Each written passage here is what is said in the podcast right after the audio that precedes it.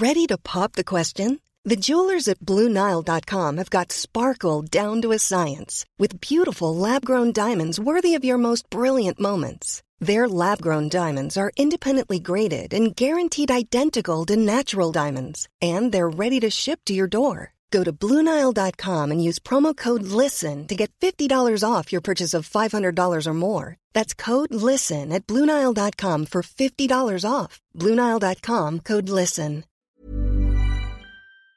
Bonsoir et bienvenue dans le podcast Culture PG du lundi 1er février 2021. Nous sommes réunis ce soir pour commenter, enfin pour revenir plutôt sur la rencontre d'hier après-midi, puisque le PSG jouait ce dimanche à 15h face à Lorient. Donc on va commenter une défaite.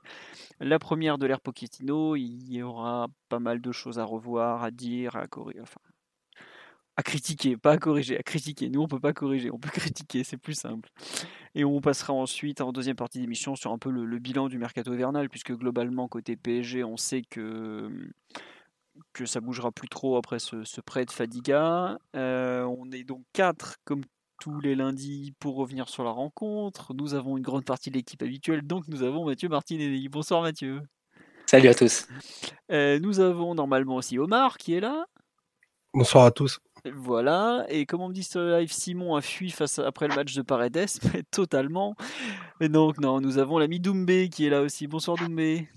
Bonsoir à tous. Voilà, bonsoir à tous sur le live. Bah, d'habitude, Doumbé est avec vous sur le live, donc vous le connaissez évidemment.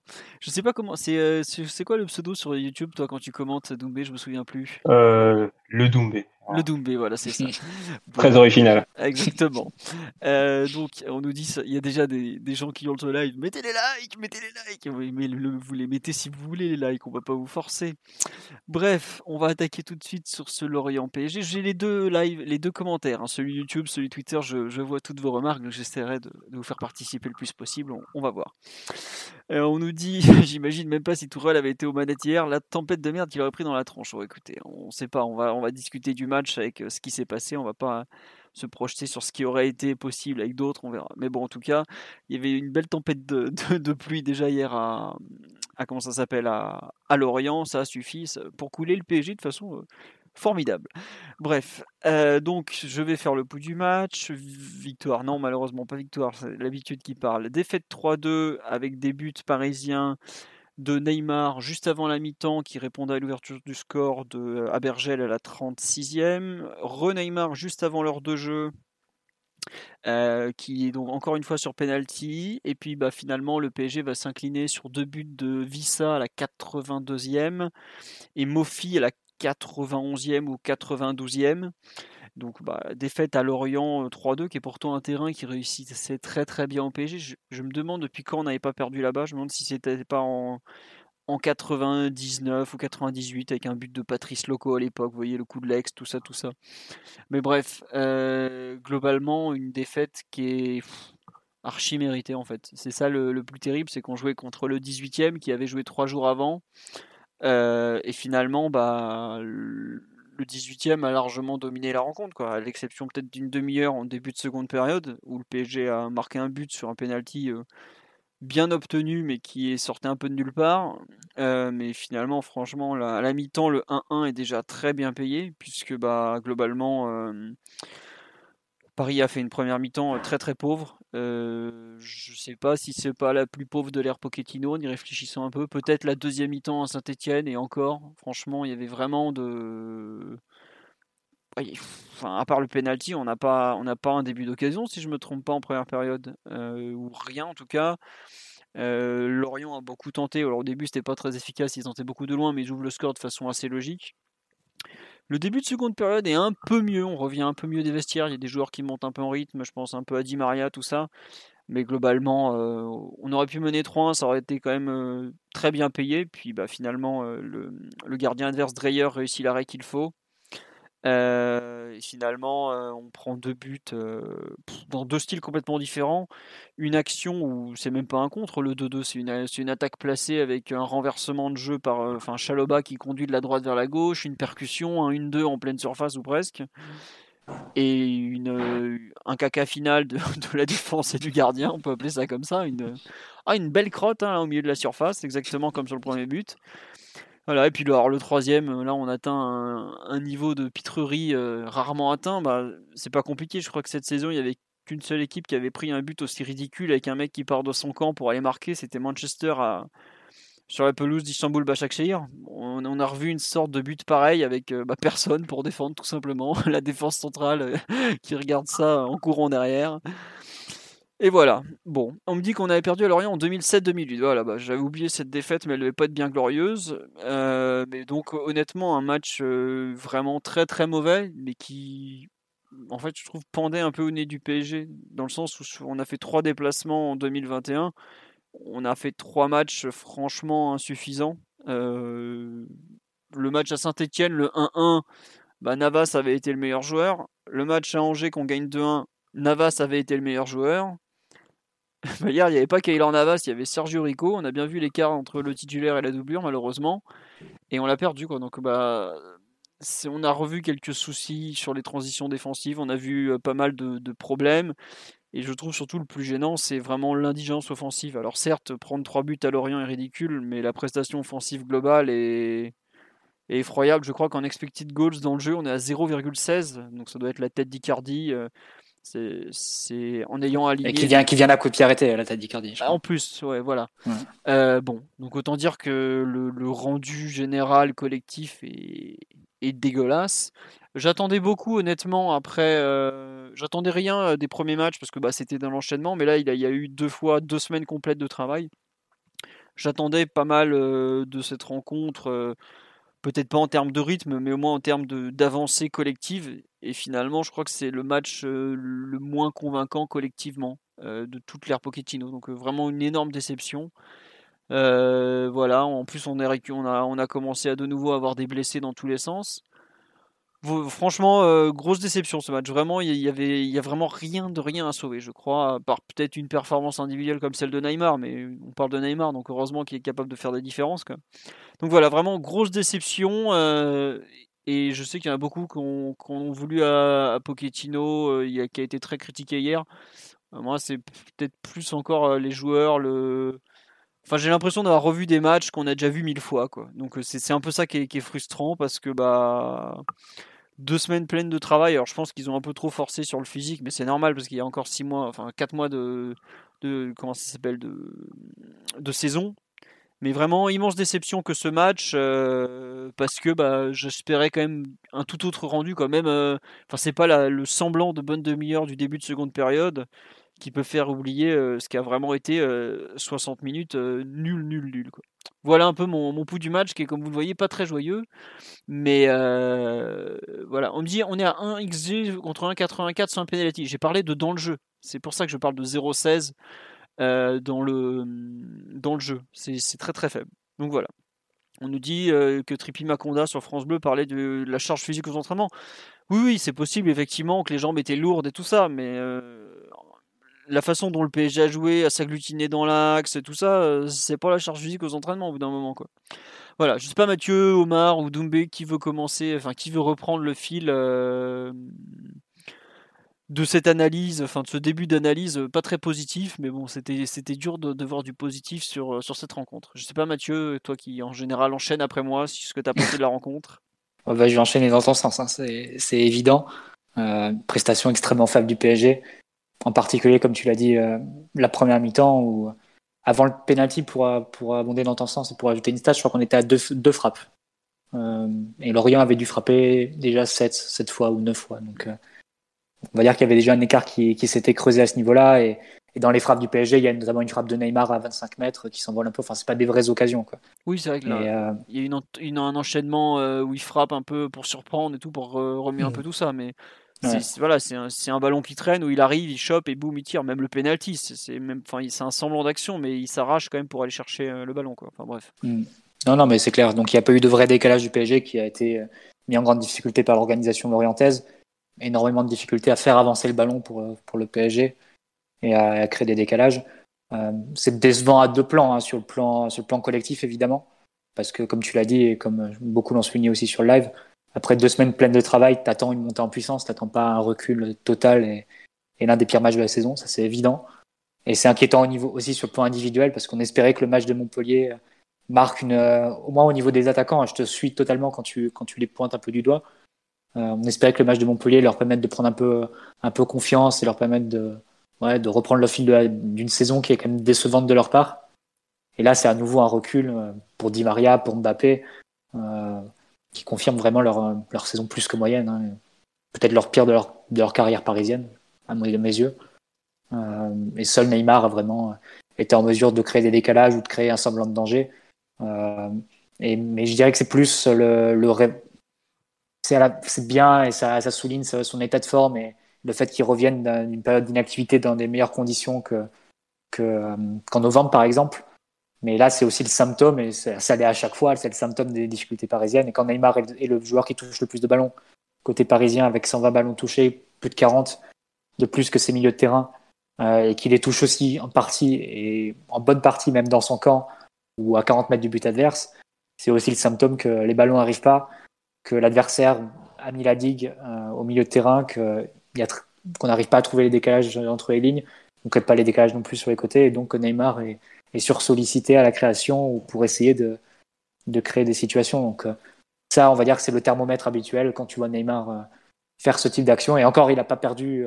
Ça se voit qu'il n'est pas dans un mauvais état de forme et qu'il n'est pas en reprise reprise parce qu'il n'a pas perdu non plus trop de trop de ballons offrant des contre-attaques adverses, hormis évidemment le troisième but qui est le qui, compte évidemment, évidemment, qui compte qui compte forcément. Mais non, mais on va dire qu'il était extrêmement seul et les performances individuelles des, des offensifs qui qui l'entouraient ont été très insuffisantes, de, de, même que toute la construction base de, de l'équipe pour amener le ballon jusqu'à lui. Et bah, sur le plan défensif, euh, je dirais que c'est un peu le corollaire, hein, mauvaise construction, donc euh, ballon perdu assez tôt euh, en construction, les latéraux qui étaient projetés parfois simultanément, ça partait dans le dos, et puis aussi des, performances individuelles sur le plan défensif qui ont n'ont pas été bonnes et, et aussi des profils peut-être qui collaient pas pour pour contenir un, une équipe qui allait jouer en, attaque rapide et, en contre. Donc, euh, non, vraiment, il y a un match, un match complètement oublié. Euh, même le début de deuxième période, effectivement, il est un peu plus acceptable, mais pour moi, c'est quasiment annulé par, le, par la façon dont tu gères ton avantage au score. Et Catastrophique, tu as raison d'en parler. Oui. Donc, voilà, j'ai eu l'occasion, enfin, on a eu l'occasion d'en débattre euh, plusieurs fois cette saison, mais quand tu es à 2-1 comme ça, que tu as un avantage au score et que tu n'as pas la possibilité de, que tu n'es pas dans, dans, un bon jour pour faire des différences offensives, etc. Que, que ça vienne du banc ou que ça vienne des joueurs, il faut être beaucoup plus mature et, et lucide dans ta gestion de, dans ta gestion du score. Et je ne sais pas si Pochettino, enfin, je pense quand même que Pochettino aurait pu faire entrer un milieu de terrain en plus pour soulager les deux qui étaient en plus avertis. Euh, mais après, c'est toujours un peu le dilemme, c'est de se dire, quand tu laisses les quatre offensifs devant, tu te dis que le troisième est, jamais très loin et qu'il suffit d'une action pour être vraiment tranquille. Mais bon, à un moment, quand il vient pas, quand il vient pas, que Di Maria et Mbappé sont notamment sont dans un jour si, euh, si négatif, euh, bah, peut-être qu'il faut agir plus vite au, niveau de, du coaching et, et, encore plus si on prend pour excuse le, la charge physique qui aurait fatigué les, les joueurs cette semaine. Donc euh, vraiment à, tous ces niveaux, euh, un match extrêmement négatif, très décevant, inquiétant aussi parce que parce que pas des bonnes sensations tout simplement avec la Ligue des Champions qui arrive et même dans l'immédiat pour le championnat. L'opération comptable est évidemment catastrophique, l'opération psychologique l'est tout autant, parce que tu montres une énorme vulnérabilité, alors que c'était pas une équipe bis du PSG, c'était une équipe quasi type avec seulement deux joueurs qui manquaient, deux joueurs de champ qui manquaient, à savoir Verratti Marquinhos. Donc euh, à ce niveau-là, tu, gonfles un peu le moral de la concurrence ou des équipes que tu vas affronter aussi. Donc c'est vraiment une après-midi à oublier dont il faudra tirer les leçons et, euh, il faudra réussir à rebondir après parce que c'est quelque chose qui peut, enfin c'est une après-midi qui peut vraiment marquer la suite de la saison. Et aujourd'hui, le PSG se retrouve troisième du championnat et sur ce qu'on voit de, de la saison jusqu'à présent, des 22 journées de Ligue 1 qui sont soldées par 5 défaites jusqu'à présent, Paris est à sa place au classement. Donc euh, voilà, il faut, réussir vraiment à enclencher la, seconde hein, parce que à ce rythme-là, le, titre échappera au PSG, ça sera que justice. Ouais, tu, fais bien d'en parler de, l'opération comptable qui est effroyable parce que oui, euh, jusque-là, le PSG avait eu un énorme coup de chance qui était quand même la défaite de Lyon à domicile contre Metz qui n'était pas prévue. Mais là, tu, qui avait, Annie, qui avait permis d'encaisser le, match nul à saint mais là, c'est vrai que tu, tu, fais vraiment une très mauvaise opération. Après, ça peut te rassurer, les trois clubs en tête du championnat sur 2021 font des prestations à peu près aussi dégueulasses les unes que les autres. Hein. Lyon a été catastrophique contre Bordeaux et s'en sort grâce à un but venu d'ailleurs dans les arrêts de jeu. Lille a tremblé contre Dijon en étant à domicile et il marque sur une boulette adverse. Donc on n'est pas les seuls à être vraiment dégueulasses. Hein. Certes, mais on a un calendrier assez facile en ce moment. Ouais. On enchaîne Nîmes, on va jouer, on va jouer Nîmes, on va jouer Marseille qui est, qui est en pleine crise. On a joué que des équipes assez faibles jusqu'à présent en 2020. 21, pardon c'est embêtant de lâcher des points à Lorient quand même. Mm. Parce que quand tu regardes le calendrier d'avril notamment, ou si en plus t'es qualifié avec des champions ou stade des tours de Coupe de France, là ça va être moins drôle d'enchaîner Lyon, Lille et Strasbourg consécutivement sur trois semaines. Non mais ouais, ça va pas Avec la trêve au milieu. Euh, oui, la trêve au milieu, il faut pas oublier qu'il y a un problème. Enfin là, on, je déborde complètement, mais Aujourd'hui, par exemple, en Angleterre, se pose la question des internationaux qui vont partir. Est-ce qu'ils vont devoir faire une quarantaine quand ils vont rentrer après, par exemple? Je ne vais pas vous faire peur, mais nos Sud-Américains, s'ils rentrent, quand ils vont rentrer, est-ce qu'ils seront disponibles tout de suite? C'est une autre question, parce que c'est une vraie question qui se pose par rapport à tout ce qui est Covid, euh, fermeture des frontières et tout ça. On va voir, mais bon, on n'en est pas encore là. Euh, non, sur le live, on nous dit effectivement il nous manquait Verratti, Marquinhos et Navas, soit un joueur à chaque ligne en difficulté sur le match. Euh, on vient d'en parler, l'attaque elle est tout autant en difficulté, il manquait personne hein, globalement. Donc euh, je suis d'accord qu'il manquait des joueurs derrière et c'est peut-être pour ça qu'on prend trois buts. Mais euh, face à Lorient, tu veux pas faire ça comme excuse. Faut, faut se calmer un peu. Hein. je suis d'accord. Si, tu joues avec la même équipe que face à Lens en tout début de saison avec euh, les jeunes, Backer, Dalba, etc. Ok, tu peux sortir l'excuse de, l'équipe et tout, mais pas quand t'as ligne 11 internationaux et que tu fais rentrer que des internationaux non plus. Ça, comme on me dit toujours sur le live, la seule frappe cadrée hors penalty, c'est celle d'Icardi quand même. Euh, en ayant aligné une équipe euh, quand même très compétitive devant. Bon. Euh, autre réaction sur le live, on dit effectivement de gagner mercredi pour passer à autre chose, oui tout à fait. Et puis bah, surtout que si je me trompe pas, s'ils joué au domicile normalement, c'est que Lyon et Lille joueront à l'extérieur. Je sais pas où ils vont jouer, donc à voir. on nous parle effectivement du match de, Danilo, mais je pense qu'on va en parler un peu plus loin on nous dit, on parle d'un relégable qui nous plante 3 buts, c'est pas un problème de Navas ou Marquinhos, c'est pas le Barça de Guardiola. Ah, ça, c'est sûr que c'est pas le Barça de Guardiola, mais Lorient a une équipe qui, pour le coup, est plus talentueuse qu'il n'y part en attaque. Mais je suis d'accord avec vous, c'est scandaleux de prendre 3 buts à Lorient. Doumbé, mon cher, sur euh, l'aspect, euh, on nous parle effectivement du problème de lecture du match de Pochettino. Euh, sur est-ce qu'on a sous-estimé l'adversaire aussi? Ben Ça, Danilo l'a quand même dit cash. On les a sous-estimés, je pense. Bon, pourquoi pas. Donc, Doumbé, un peu ton analyse euh, sur euh, la rencontre en général, sur ce qui nous a peut-être le plus fait défaut, le peut-être les choix de Pochettino, par exemple, au, milieu de terrain, etc. etc. Ton, ton avis, mon cher? Le double pivot, euh, des Danilo, il s'annonçait quand même quelques soucis. On a déjà vu face à Lyon, même s'il ne jouait pas en double pivot. Ils jouaient tous les deux avec euh, deux défenseurs centraux. On a vu qu'il y avait des problèmes pour être à 4 pour relancer, face au final au seul garbage dans le 5-4-1 de, de Lorient. Et on s'est heurté en fait à un bloc qui déjà laissait pas d'espace à Paredes. Et Danilo, il a, ses problèmes techniques et ses problèmes de rapidité euh, pour exécuter, des choses avec le, avec le ballon. Donc au final, on s'est retrouvé à se tenter de contourner par Kurzawa, mais genre Kurzawa aussi, on a des problèmes. Donc au final, on n'a jamais réussi à percer comme Tim Marty, à percer le, le bloc de Lorient. Et au final, quand on on n'arrive pas à percer ce bloc-là, quand on perd des ballons, on, a aussi cette, euh, cette volonté de presser à la, de, percer, de presser à la perte. Et Lorient a réussi au final à nous découper genre en deux passes euh, assez facilement faites pour arriver jusqu'à la surface. On l'a vu sur le premier but, ouais, sur le premier but et même sur le, sur le deuxième. Ah bah le... Au final. Vas-y, vas-y. Tu fais bien d'en parler. Le deuxième but, je sais pas si on se rend compte, mais euh, Chaloba euh, promène notre milieu de terrain et Wissa, il a promené tout le reste aussi avec. Hein.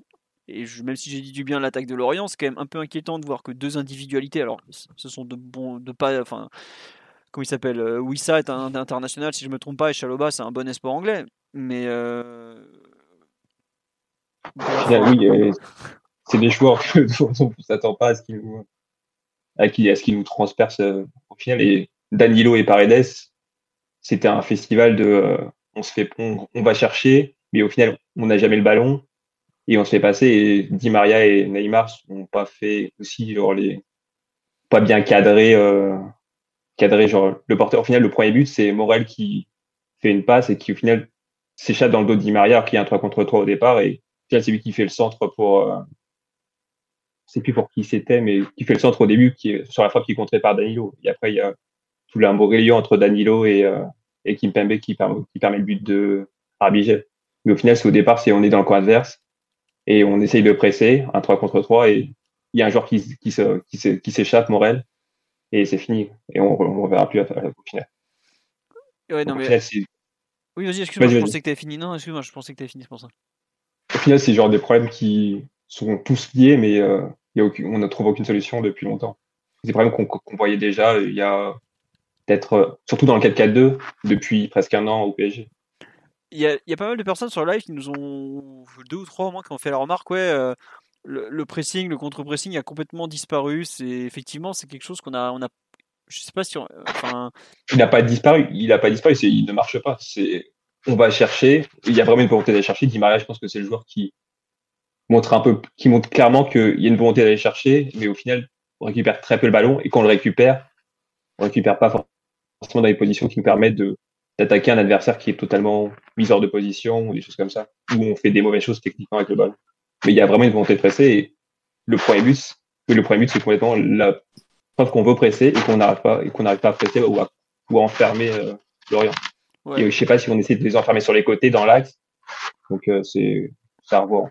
Après, c'est vrai que sur nous dit sur le live, on presse, euh, comme tu dis, on presse mal. Mais par contre, euh, en face, vu que c'est mal coordonné, ils arrivent à, ils font, ils font 60-70 mètres pratiquement à chaque fois. L'action dont tu parles avec Morel qui envoie une passe à un moment, voilà. Mais est-ce qu'il n'y a pas aussi un petit problème de, là, pour le coup, c'est peut-être lié au travail physique qui a été fait en semaine avec des joueurs qui étaient un peu sur, qui n'avaient pas le coffre pour contre-presser, pas les jambes ou ce genre de choses, quoi, je sais pas. Omar, sur un peu le, les problèmes de, bah, on peut le dire, d'activité défensive, Enco, euh... qu'est-ce que tu en as pensé? Forcément, un match qui commence avec euh, trois tirs subis en 7 minutes, ça laisse pas augurer d'une d'une partie de plaisir et euh, d'aucuns sauraient que enfin, Pellissier aurait forcément bien préparé cette équipe et il y a deux trois deux trois mouvements très typiques Médine Lorient qui qu'ils ont fait et qui ont fonctionné. Donc euh, là-dessus il n'y a pas il y a pas de surprise. Après euh, sur euh, sur la sur la capacité à presser, moi j'exclurais tout de suite le, le critère physique. Je, crois dire sans me tromper que Lorient avait joué trois jours avant. Oui. Donc ils ont un peu fait de changement, par contre. Ils ont, ils ont changé quand même une demi-équipe. Hein. Bah ouais, mais ils ont changé une demi-équipe d'un promu, quoi. Tu vois ce que je veux dire? Donc, euh, le, le, sur la qualité intrinsèque supposée des joueurs, les internationaux sont côté PSG.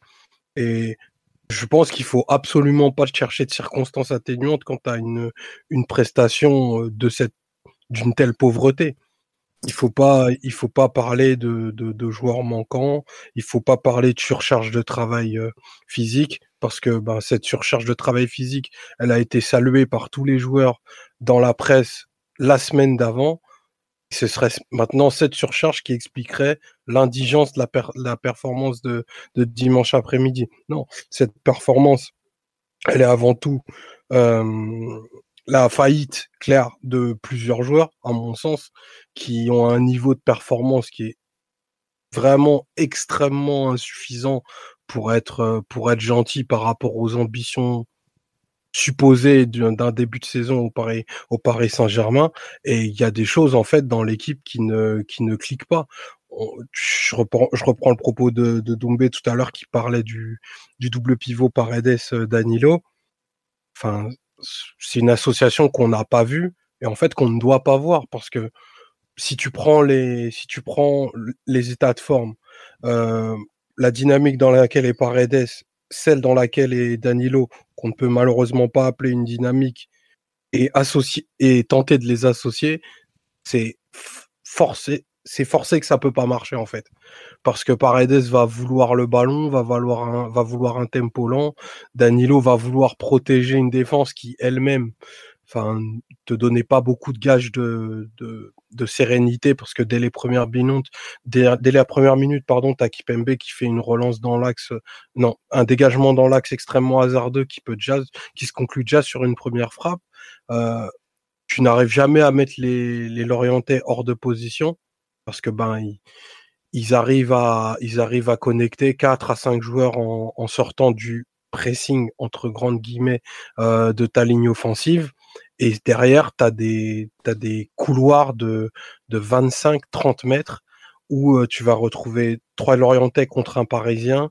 Euh, et c'est comme ça, en fait, pendant le match. Donc, t'as pas as peu ou pas de fil conducteur. Tu as des joueurs qui ont vraiment un, un niveau d'inspiration proche de zéro. Je parle, je parle des offensifs parce que même si Di Maria se promène entre les lignes parce que c'est un joueur un peu, un peu hyperactif, il est absolument pas décisif et tranchant dans ses prises de balles, ce qui ferait que ta capacité à créer est, dans les mains de Neymar et Neymar il est devenu il a il est devenu milieu relayeur à partir de la de la 20e minute parce bah, que ben même Doumbé, patience Doumbé tout signale, signale qu'à la quatrième déjà il avait décroché tu vois. Ouais, ça ça peut être ponctuel mais euh, à partir de la 22e, vraiment, c'est systématique. Il redescend toujours et tu as une équipe, en fait, qui joue sur un couloir euh, très étroit. Donc, tu vas avoir cinq joueurs dans l'axe, des côtés qui sont bah, désertés et une utilisation de la largeur qui est. Euh, enfin, en Ligue 1, on n'est clairement pas les meilleurs dans, dans ce domaine-là. On, a vraiment beaucoup de difficultés à en fait ben, toucher plusieurs zones sur, euh, sur des actions et surtout connecter plus des joueurs devant le ballon. Donc ça, on n'y arrive pas ou peu. Euh, c'est une, une vraie tarte euh, qu'on a appris hier. Euh, il faudra pas la résumer à, à l'absence de Verratti parce que si si Verratti a toute cette pression sur les sur les épaules, c'est-à-dire organiser organiser l'équipe, être capable euh, de distribuer les ballons, de les ressortir de, devant la défense, de les donner également dans le dernier tiers et d'organiser le pressing, c'est, enfin, j'espère qu'on peut lui demander également le, la recette du vaccin contre le Covid, parce qu'il y a trop de, il y a trop de responsabilités sur les épaules du, du, du petit Marco. Donc, Après, moi, tu, sais, tu sais que c'est ce qu'il fait sur le terrain, Verratti. C'est un peu, euh, il connecte un peu toutes les, toutes les aires de l'équipe et tous les secteurs de l'équipe. Et c'est vrai que le remplacement par Danilo poste pour poste était assez curieux dans l'idée, euh, dans le sens où, d'ailleurs, Doumé l'a dit tout à l'heure, c'est, là pour le coup, Danilo, ça va être un joueur vraiment très statique derrière le ballon et tu l'as vu d'ailleurs plutôt décrocher, décrocher un peu axe droit euh, sur toute la première partie du match. Tu avais du coup beaucoup de joueurs qui étaient derrière la balle, euh, ce qui fait que tu avais des infériorités dans l'axe du terrain, dans la densité et face à un bloc orienté qui, qui mobilisait beaucoup de joueurs. Les, pistes, les pistons latéraux qui étaient bloqués par les, euh, par les pistons de l'orienté, les pistons l'orienté. Et devant cette, euh, cette animation qui était euh, complètement déséquilibrée, désarticulée, c'est Neymar qui a pris ce rôle-là de vouloir relier, on va dire, les, différentes parties de l'équipe, mais en prenant le ballon trop bas, en allant, en allant, en allant affronter pardon, de face un bloc orienté en place et avec des solutions peu évidentes devant lui. Donc, au final, c'était été un peu une machine à perdre des ballons et à offrir des, munitions, soit en contre, soit même pour de la possession un peu plus longue pour Lorient, qui a d'ailleurs fait qui n'a pas eu un taux de possession ridicule sur le premier mi-temps, il me semble. Donc, euh, pour toutes ces raisons, c'était vraiment une animation offensive qui a, qui a vraiment très mal fonctionné. Et, et c'est toujours frappant de voir à quel point le PSG s'en remet à Verratti hein, pour, euh, pour vraiment connecter les, différents secteurs de l'équipe. Euh, il y a assez peu enfin, c'est plus difficile de mettre du lien sans lui. Après, est-ce que tu peux t'interroger sur les choix des, joueurs qui ont été, qui ont été faits? C'est vrai que tu avais c'était assez, assez particulier comme, euh, comme disposition. Tu avais un double pivot très positionnel, qui est très statique, qui bouge pas, et quatre attaquants, quatre vrais attaquants devant, et tu pas vraiment ce lien. Est-ce que tu pouvais déroger ce système de quatre offensifs? Que tenter de mettre en place Pochettino pour mettre Rafinha, qui est un peu, même dans un profil un peu différent de Verratti, qui est quand même un joueur qui, qui peuvent faire jouer son équipe. Et, et euh... Mathieu, c'est pas, pas insultant pour Verratti que dire que Rafinha, c'est celui qui dans l'effectif se rapproche le plus de ce qu'il sait faire. Hein. Pas... Non, mais je dis pas que c'est, enfin, c'est pas tout à fait le même profil parce que Rafinha naît comme un joueur un peu plus offensif. Oui. on va dire qu'il a cette culture de, de se proposer, de beaucoup bouger, d'offrir des lignes de passe et de, de, beaucoup toucher la balle tout simplement et de, de se déplacer un peu à droite à gauche. C'est quelque chose qu'il fait naturellement et d'ailleurs qu'on l'a même vu faire au PSG sur des matchs où il manquait pas mal de joueurs et on avait des, des manques à la création. À Montpellier, par exemple. Match à, ouais, match Montpellier, le match à Nîmes, euh, le match à Nantes aussi. Donc, euh, comme ça, il y a des exemples où Rafinha, euh, quand Verratti manque, et que tu t'attends à un adversaire un peu coriace à, domicile qui va, qui va mettre beaucoup de densité, qui va essayer de te, te, limiter beaucoup les espaces pour tes joueurs offensifs, ça peut être plus intéressant d'avoir ce joueur qui met un peu de liant plutôt que là d'avoir vraiment ces blocs séparés. Quoi. Les, quatre offensifs, le bloc défensif, bon, avec les latéraux qui étaient projetés, mais, euh, mais Neymar qui, forcément doit s'extraire de, de, la densité et commencer les actions à 40-50 mètres du, du, but. Donc c'est vraiment comme ça que l'animation offensive a, a, déraillé pour moi euh, dimanche. Et tu vois, il y a, un écueil à ce que tu dis, c'est que ça force Neymar à avoir un jeu beaucoup trop, beaucoup trop latéral et, au final à faire des différences ben, trop bas, à 35 mètres, à, à subir un nombre de fautes qui, qui est conséquent parce que ben le, déjà, déjà il a un jeu à risque, mais l'apathie, l'apathie des autres autour de lui bah, fait que je sais pas, c'est peut-être du courage, hein, faut peut-être, faut peut-être appeler ça comme ça, et, que lui décide de prendre encore plus de responsabilités. Enfin, ça en dit, ça, ça, dit pas des bonnes choses des autres. Et effectivement, euh, bah, le, choix du, double pivot, il est, central parce que Danilo arrive, euh, arrive pas du tout à connecter en fait euh, la phase défensive et, ne serait-ce que la, transition. Il a essayé de, multiplier les passes, notamment en, première période avec, avec Paredes, mais il n'y a absolument pas de, pas de passe progressive et surtout, il est trop facilement cadré et difficile et en, en grosse difficulté quand, quand il faut s'extraire de la pression quand il faut s'extraire de la pression. Ce qui a donné euh, bah, beaucoup de latitude à un joueur comme euh, comme Enzo Levé qui a extrêmement bien utilisé en fait la zone entre entre Danilo entre Danilo Di Maria et Florenzi parce que ben pendant pendant les 35 minutes en fait on se regardait pour savoir euh, qui allait cadrer et sortir sur lui pour l'empêcher d'organiser. Et il y a au moins trois ou trois ou quatre mouvements l'orientés qui partent en fait de, de ce côté-là où ils repassent par l'axe et ils arrivent à trouver un joueur lancé. Donc ça, cette euh, bah, cette, cette facilité qu'on a à, à, trouver des joueurs lancés contre le PSG, c'est un peu la Madeleine de Proust. Hein. Ça fait ça fait trois ans que que, que ça dure malheureusement et, euh, et c'est aussi comme ça qu'on a qu'on encaisse le le but de Wissa qui est de enfin c'est une action enfantine, il n'y a pas, pas d'autre mot. Une, course toute droite, un appui, et enfin, il y a, y a, même pas besoin d'éliminer le joueur tellement euh, il y a peu de, y a peu de densité autour, euh, autour de la surface. Donc c'est, franchement, moi j'ai, réussi à m'infliger de, revoir le match. Les, les, sensations sont vraiment pas bonnes quand, quand tu regardes ça. Tu es obligé euh, désormais maintenant de te projeter à ce que peut être le match contre le Barça. Et euh, si tu laisses de telles munitions à, une équipe qui est capable de, construire avec euh, Messi, De Jong et Pedri dans l'axe du terrain et de trouver des joueurs comme Dembélé lancés, si t'es pas au niveau euh, athlétique attendu et de concentration pour, pour rendre ton équipe un peu plus courte, tu peux passer une mauvaise soirée, hein, vraiment. Ouais, juste, il y a beaucoup de gens sur live qui parlent du double pivot, du choix de Danilo, Rafinha, tout ça, mais Rafinha, pourquoi il n'a pas joué? Je pense qu'aujourd'hui, et c'est là que c'est un peu compliqué pour Pochettino, c'est que bah, déjà Rafinha, même hier, il n'avait pas joué depuis 40 jours. Donc c'est peut-être un peu compliqué de le faire démarrer parce que bah, il est hors de rythme, il n'a rien. Et je ne sais pas dans quel état physique il est, mais il a quand même été absent de l'entraînement pratiquement 15 jours, me semble-t-il, à cause du Covid. Euh, il y a des joueurs qui ont du mal à en récupérer du Covid. Je pense qu'aujourd'hui, le principal problème de Rafinha, c'est peut-être plus un problème physique. Attention. Ah, franchement. Moi, je, pense qu'il y a une logique tactique. Hein. Je pense vraiment que Pochettino a décidé de construire, avait décidé de construire autour de ses quatre offensifs. Et que dans cette configuration, c'est difficile de rajouter Rafinha en plus. Après, du coup, si tu mets Rafinha titulaire, tu dois forcément sortir un des offensifs euh, d'hier, à partir de ce moment-là. Donc, tu changes un peu la construction de l'équipe. Enfin, tu, on va dire que tu sors de la construction de l'équipe telle que commençait à l'envisager euh, Pochettino. Euh, et ça, ça peut-être que ça a pu aussi le, le faire douter ou le, le, faire trancher dans un autre sens au début du match. Après, par contre, en, en cours de match, là, il n'y a pas à hésiter. Quand, quand, un match va dans une certaine direction, euh, il faut pouvoir s'adapter et, et, changer en fonction, mais pas, mais... pas plus penser en fonction de la construction d'une équipe à terme. Ça, c'est, ouais, mais tu vois les changements en cours de match, c'est l'impression qu'ils sont même pas liés au, au match, quoi, en fait. Je crois qu'ils étaient prévus avant, avant le 2-2, non? Ouais, c'est ça, Sarabia mais et... c'est là où c'est un peu bizarre, quoi, ouais. parce que tu viens de prendre le but du 2-2, tu as tes joueurs qui essayent d'aller vers l'avant et tu sors Paredes plutôt que Danilo par exemple, alors que je veux pas être méchant, mais si tu veux repartir vers l'avant, que tu crains d'avoir une équipe qui commence à s'étendre, euh, c'est peut-être Gay le plus approprié pour couvrir 40 mètres dans ton dos et faire des récupérations, quoi.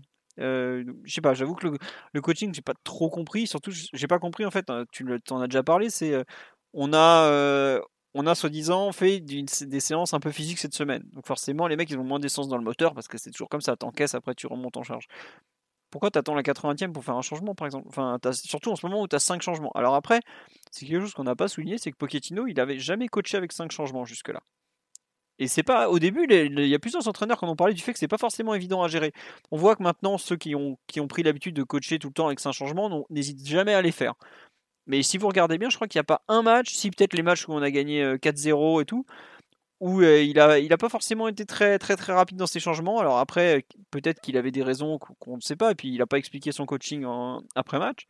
Mais j'ai l'impression que vraiment le, coaching a été euh, pas forcément été lié au et comment dire, au- j'ai pas envie de dire qu'il est pas lié au match, mais il est peut-être un peu un peu hors contexte quoi. Enfin, je le trouve vraiment étrange dans, dans, ce qu'il a tenté de faire. Pourquoi Di Maria, par exemple, est resté aussi longtemps ou, même, je crois Keane, qui est, enfin, c'est pas comme si hier nos attaquants avaient été spécialement performants ou percutants. Par exemple, Keane, on l'avait vu sur un côté, on l'a vu dans l'axe, il s'est même pas échauffé. Euh, Di Ma- Rafinha s'est échauffé, même Draxler s'est échauffé. Finalement, il a préféré rentrer Sarabia et, Gay. Je, je suis un peu perplexe honnêtement sur, sur ce qu'il a tenté de faire. Surtout, je n'arrive pas à comprendre la logique à ce moment du match et par rapport en fait au par rapport au projet de jeu initial en fait. Il a visiblement fait de Paredes un, de ses joueurs de base. Pourquoi pas Il a été très bon jusque-là avec lui. Mais à ce moment-là, pourquoi c'est lui qui sort et pas Danilo qui fait pas un bon match du tout à côté? Euh, Non pas que je trouve que enfin Danilo était pas bon, Paredes a été aussi pas bon, mais euh, je sais pas si vous arrivez à comprendre le coaching d'Oumbé de ton côté. Tu as essayé, as réussi un peu à, y- à interpréter ce qu'il a tenté de faire pendant la rencontre ou pas? Pour Paredes, je pense que c'est aussi le fait qu'il vient de faire deux fautes en moins de 10 minutes. La première, c'est Le Moine qui prend un jaune parce qu'il il s'énerve de la faute sur Morel. Et la deuxième fois, il prend un jaune. Donc c'est peut-être pour ça que, alors que même si euh, Danilo avait pris, je crois, un jaune à la première minute et fait une autre faute après, 100 il était mieux. Ah, voilà, il était mieux genre habité à genre à finir le match avec son carton jaune que Paredes sur les dix, sur les minutes qu'il a fait en fait. D'accord. Après, il y a une autre Donc, solution, c'est que si tu as ton double pivot qui est, euh, qui est sous le coup d'un carton, l'autre solution pour pas les exposer, c'est de bah, justement les peu, protéger. ouais. Ouais, mais pas forcément les sortir eux, sortir ce qu'il y a devant eux. Et c'est vrai Ah que garder, garder aussi longtemps les deux avec le carton et les quatre qui revenaient, mais on sait pas trop, et de toute façon qui manquent de façon d'intensité défensive pour, euh, pour faire les efforts euh, de façon constante, euh, tu pouvais t'exposer un peu à la catastrophe. Et sur le but du 2-2, euh, tu te fais comme ça transpercer, transpercer. Si Paredes décide d'aller au sol ou d'aller au contact, il peut se prendre un deuxième jaune. Euh, Danilo, il est, il est amené à faire une couverture assez, assez loin sur le côté. Pareil, s'il se fait prendre de vitesse ou s'il est euh, proche d'un joueur, pareil, il peut être euh, susceptible de, de faire faute, de le retenir ou de, et de se mettre aussi en, danger au niveau du deuxième carton. Donc, c'est vrai que c'est, il fallait, il fallait agir plus tôt parce que le, le match demandait ça et, et même si tu as toujours la tentation de laisser tes offensifs sur le terrain parce que tu t'attends à ce que à ce qu'ils marquent d'un but, un but d'un moment à l'autre, mais la réalité des, de tes joueurs offensifs en ce moment, c'est pas celle-là. Elle l'est peut-être pour, Neymar, mais elle l'est pas pour les trois autres. Donc, euh, il faut pas comprendre la résistance. Après, il y a toutes les questions de, management et tout ça, mais d'un point de vue sportif, c'est difficile de, de les laisser euh, et d'attendre en espérant que le, le miracle survienne quand ils sont de toute évidence pas du tout dans un bon état de forme. Ouais, bon, vous avez eu quelques possibles explications. Euh, Après, je, je peux vous dire que tout n'est pas explicable dans le football, puisque Ressé vient de retrouver un club. Donc, euh, il retourne à Las Palmas. Je suis sous le choc, les amis. Je suis à deux doigts de vous dire, on fait un podcast Il retourne spécial. à la maison. Il retourne chez lui. mais bon, bref. Euh, non, mais voilà, un peu dans les. Il y a autre chose, d'un point de vue collectif, un peu peut-être lié à Pochettino dans son approche, dont vous voulez parler. euh, on a un peu. Enfin. Euh, on peut peut-être reparler quand même de l'indigence offensive. Ça vous a pas choqué, euh, par exemple, le fait qu'on n'utilise pas du tout les couloirs? Moi, c'est un truc. euh, Enfin, je joue un 4-5-1, 5-4-1. J'arrive même pas à lire le dispositif orienté tellement ils étaient serrés entre eux. Mais euh, ça vous gêne pas de, voir que. Bon, allez, Kurzawa a un peu tenté, mais par exemple, le PSG a joué sur, euh, sur 35 mètres. Euh, J'ai l'impression qu'on a joué que. Je sais plus si c'est toi, Mathieu, ou Omar, qui a parlé d'un couloir de 35 mètres de long, quoi, en gros. De large, pardon, mais c'était ridicule. Enfin, moi j'avoue que le fait qu'on s'entête, on s'entête, on s'entête dans l'axe et tout, et c'est un truc qu'on avait déjà vu dans les matchs précédents. Le pauvre Florenzi, je pense qu'il aurait pu aller fumer une clope sur le côté droit pendant des fois 10, 10 minutes, personne n'aurait vu qu'il était là ou pas. hein. Vraiment, moi, la, l'utilisation de la largeur du terrain, je comprends pas euh, ce qu'on fait en fait. Pourquoi euh, Alors je comprends qu'on veuille donner beaucoup de liberté, mais au bout d'un moment, euh, est-ce que c'est pas par exemple, est-ce que Di Maria dans ce rôle où il repasse beaucoup, beaucoup, beaucoup dedans, finalement est pas contre-productif pour sa propre équipe? Parce que j'avoue que dans ce genre de match, euh, mais en fait ça me rappelle un peu ce qui s'était passé à Angers. C'est au moment où il commence à alimenter le côté, bah c'est il y a le but quoi par exemple. Je, sais pas, l'utilisation des côtés, ça vous a pas choqué, vous? Moi, j'avoue que j'étais à la fin du match. En fait, quand j'étais en train de, taper la perf individuelle Florenzi, je fais, mais le pauvre, je sais pas ce qu'il a fait pendant 60-70 minutes, quoi, en fait. Je sais pas, euh, Omar, je vois que tu avais ouvert le micro pour peut-être pour en parler, mais moi, j'avoue que l'utilisation des côtés m'a fortement choqué, quand même. Ah, c'est malheureusement un peu un peu habituel et euh, ce 4-2-2-2 là des fois qui se transforme un peu en, en 4-2-3-1 il a il a un écueil c'est que tu veux absolument épargner tous tes offensifs euh, de toute la partie contre-effort et couverture sur les côtés donc ce qui fait que naturellement ben, Neymar va se rapprocher de Mbappé Di Maria va resserrer dans l'axe et Icardi ben c'est Icardi donc son rayonnement n'est est, que axial. Et derrière, ça te donne des côtés déserts qui sont euh, en fait euh, que tu ne peux pas animer. C'est impossible. Je pense que la, mission d'être un latéral au PSG en 2021, c'est une mission impossible. Parce que même si euh, même si Florenzi était Iron Man, qui faisait euh, bah, d'un poteau de corner à un autre sans cesse pendant 90 minutes, il verrait jamais le ballon en fait. Il verrait jamais le ballon parce que on n'a pas de combinaison qui amène le ballon sur le côté. On n'étire pas l'adversaire, on n'aspire pas euh, pour renverser d'un, d'un, d'une aile à une autre. C'est des choses qu'on qu'on fait pas, pas par manque de, talent, c'est que on a choisi qu'on ferait les décisions exclusivement par l'axe et que bah, nos joueurs de côté n'étant en plus pour le coup pas tous les plus talentueux de, de, de l'effectif, loin s'en faut, bah, ils sont pas ils sont pas alimentés, on n'a pas on n'a pas de mécanisme qui ramène le ballon sur les côtés, on centre peu, donc euh, on peut pas on peut pas s'en étonner. À partir du moment où du coup Lorient ils t'ont mis euh, allez facilement à la perte 8 à 9 joueurs. Euh, ils t'en ont mis 4 entre le, point, le point de, de point de penalty et, et leurs 30 mètres. Vraiment dans l'axe pour jouer des 1 contre 1 et un qui sortait toujours sur Neymar pour l'empêcher de prendre la profondeur et, de la vitesse. C'est terrible à dire, mais hier, il, suffisait de ça pour annihiler le PSG parce que ben, Mbappé est toujours encore en, en, en convalescence. Icardi, dans un match comme celui-ci, ben, est-ce que s'il met sa tête, tu dis qu'il a raté son match parce qu'en fait, il a un impact euh, extrêmement limité si le ballon n'arrive pas. Et hier, le ballon, le ballon n'arrivait pas. Et Di Maria, il est, euh, ben, il est dans une saison qui est, qui est difficile. Lui qui est pourtant était d'une grande ré- régularité, quels que soient les contextes de match, quel que soit le, le type d'adversaire, il a toujours réussi ben, jusqu'à jusqu'à cette saison à avoir le, petit truc en plus qui, qui, qui ramenait le, le bon geste décisif et la bonne inspiration qui, qui te déverrouillait les matchs. Ça, aujourd'hui, on l'a, on l'a plus. Euh, donc, enfin, c'est pas la défaite d'hier pour moi, elle est pas, elle est pas neutre. hein. Elle veut, elle veut forcément dire quelque chose et, et Pochettino ne, bah, ne pouvait pas tout régler en en, en 3 à 4 semaines, hein, bien sûr, parce que ben, tu as, l'héritage de ton, de ton prédécesseur et les, et les problèmes latents de l'équipe qui, qui seraient forcément revenus, euh, revenus sur la table. Ils reviennent pas au meilleur des moments. Il aurait été mieux de faire cette performance euh, ben, dès le départ contre Saint-Etienne, Saint-Etienne pardon, même s'il y a quelques similitudes, mais c'est un grand c'est un espèce de grand rappel à l'humilité en fait.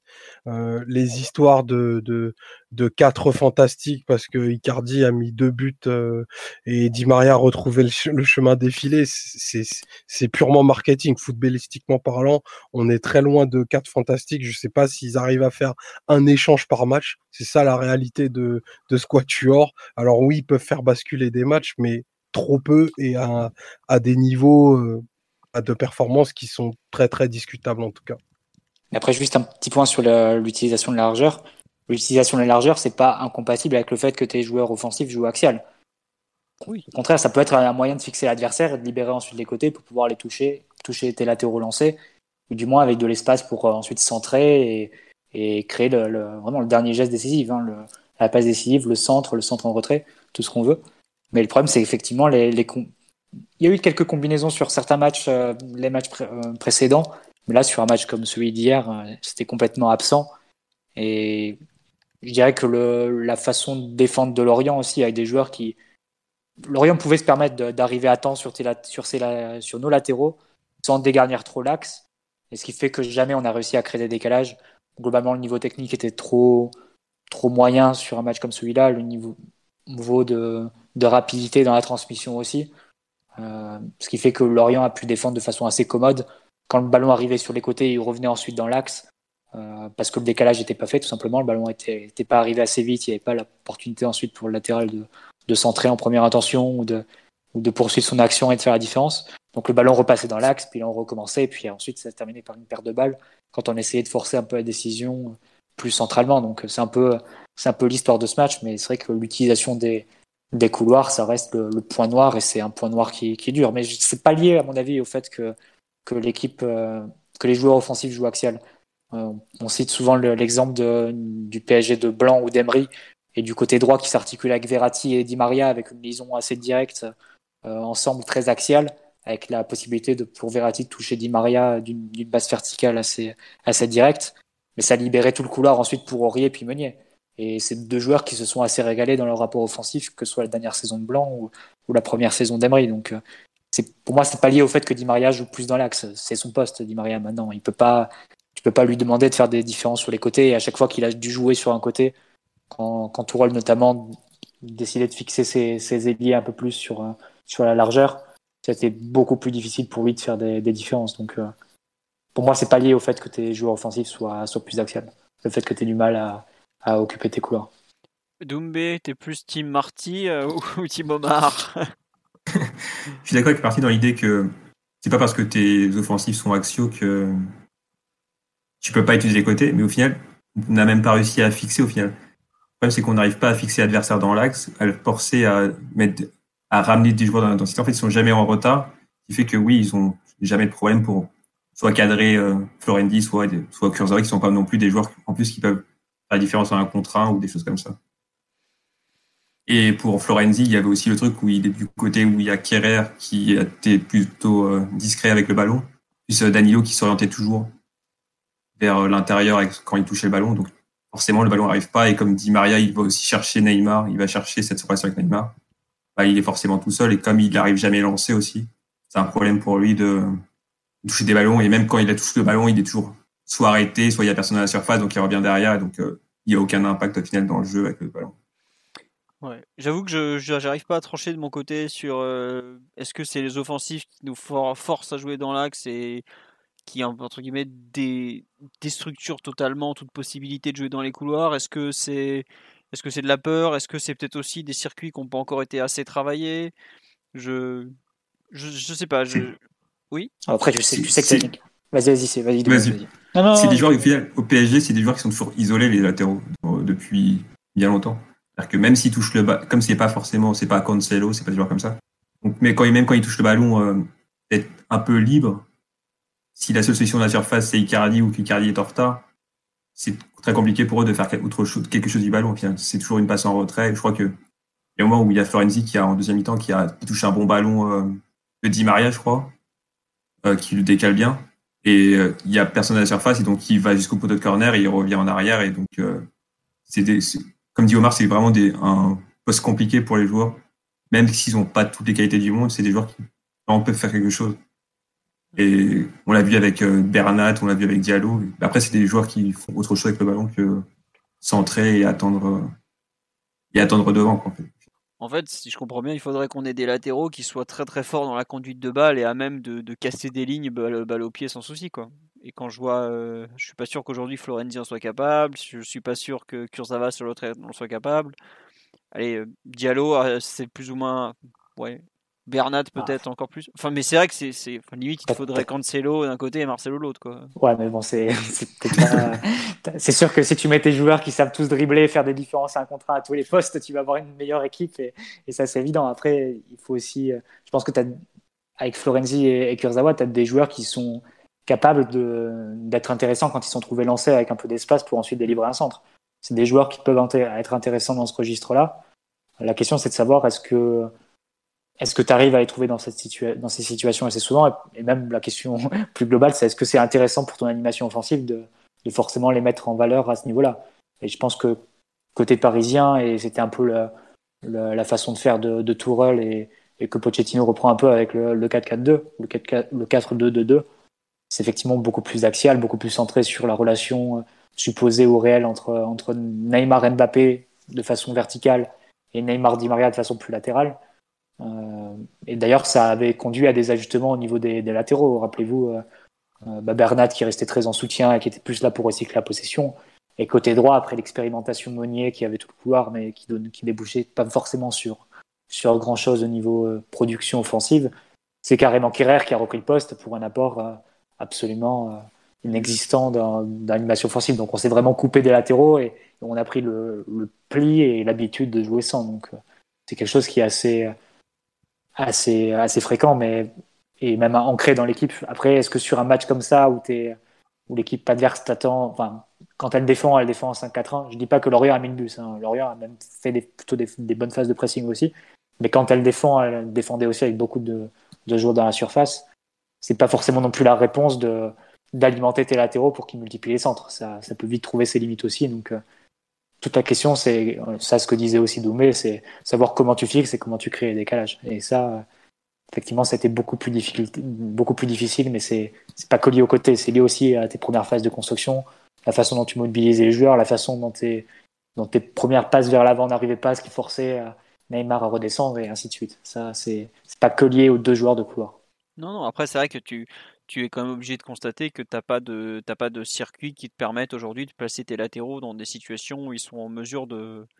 Mm, À l'exception d'actions, j'ai envie de dire, naturelles, non travaillées, tu n'as pas, de- t'as pas de mécanisme sur, sur les côtés. Quoi. Mais ça, c'est ça aussi quand tu changes de, d'entraîneur en cours de saison, que l'ancien. Ah, mais il n'y en avait fait- pas avant. hein. Voilà, il n'y en mais avait pas mais avant non plus. Donc, euh. Mais l'ancien avait choisi un système où c'était pas du tout, comme tu viens de le dire, où on avait fait des choix assez radicaux.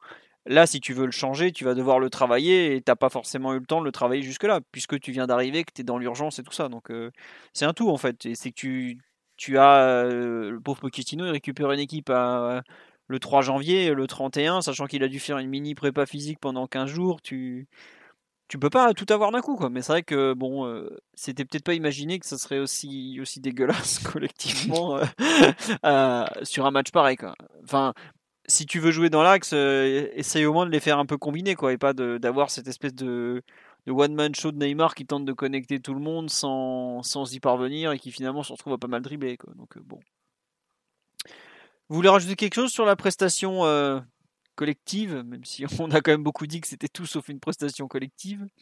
On n'a pas Euh. parlé de la défense, hein. on a pas parlé de ce qui se passait sans le ballon, donc Oh ça bah, a été sympa. Ouais.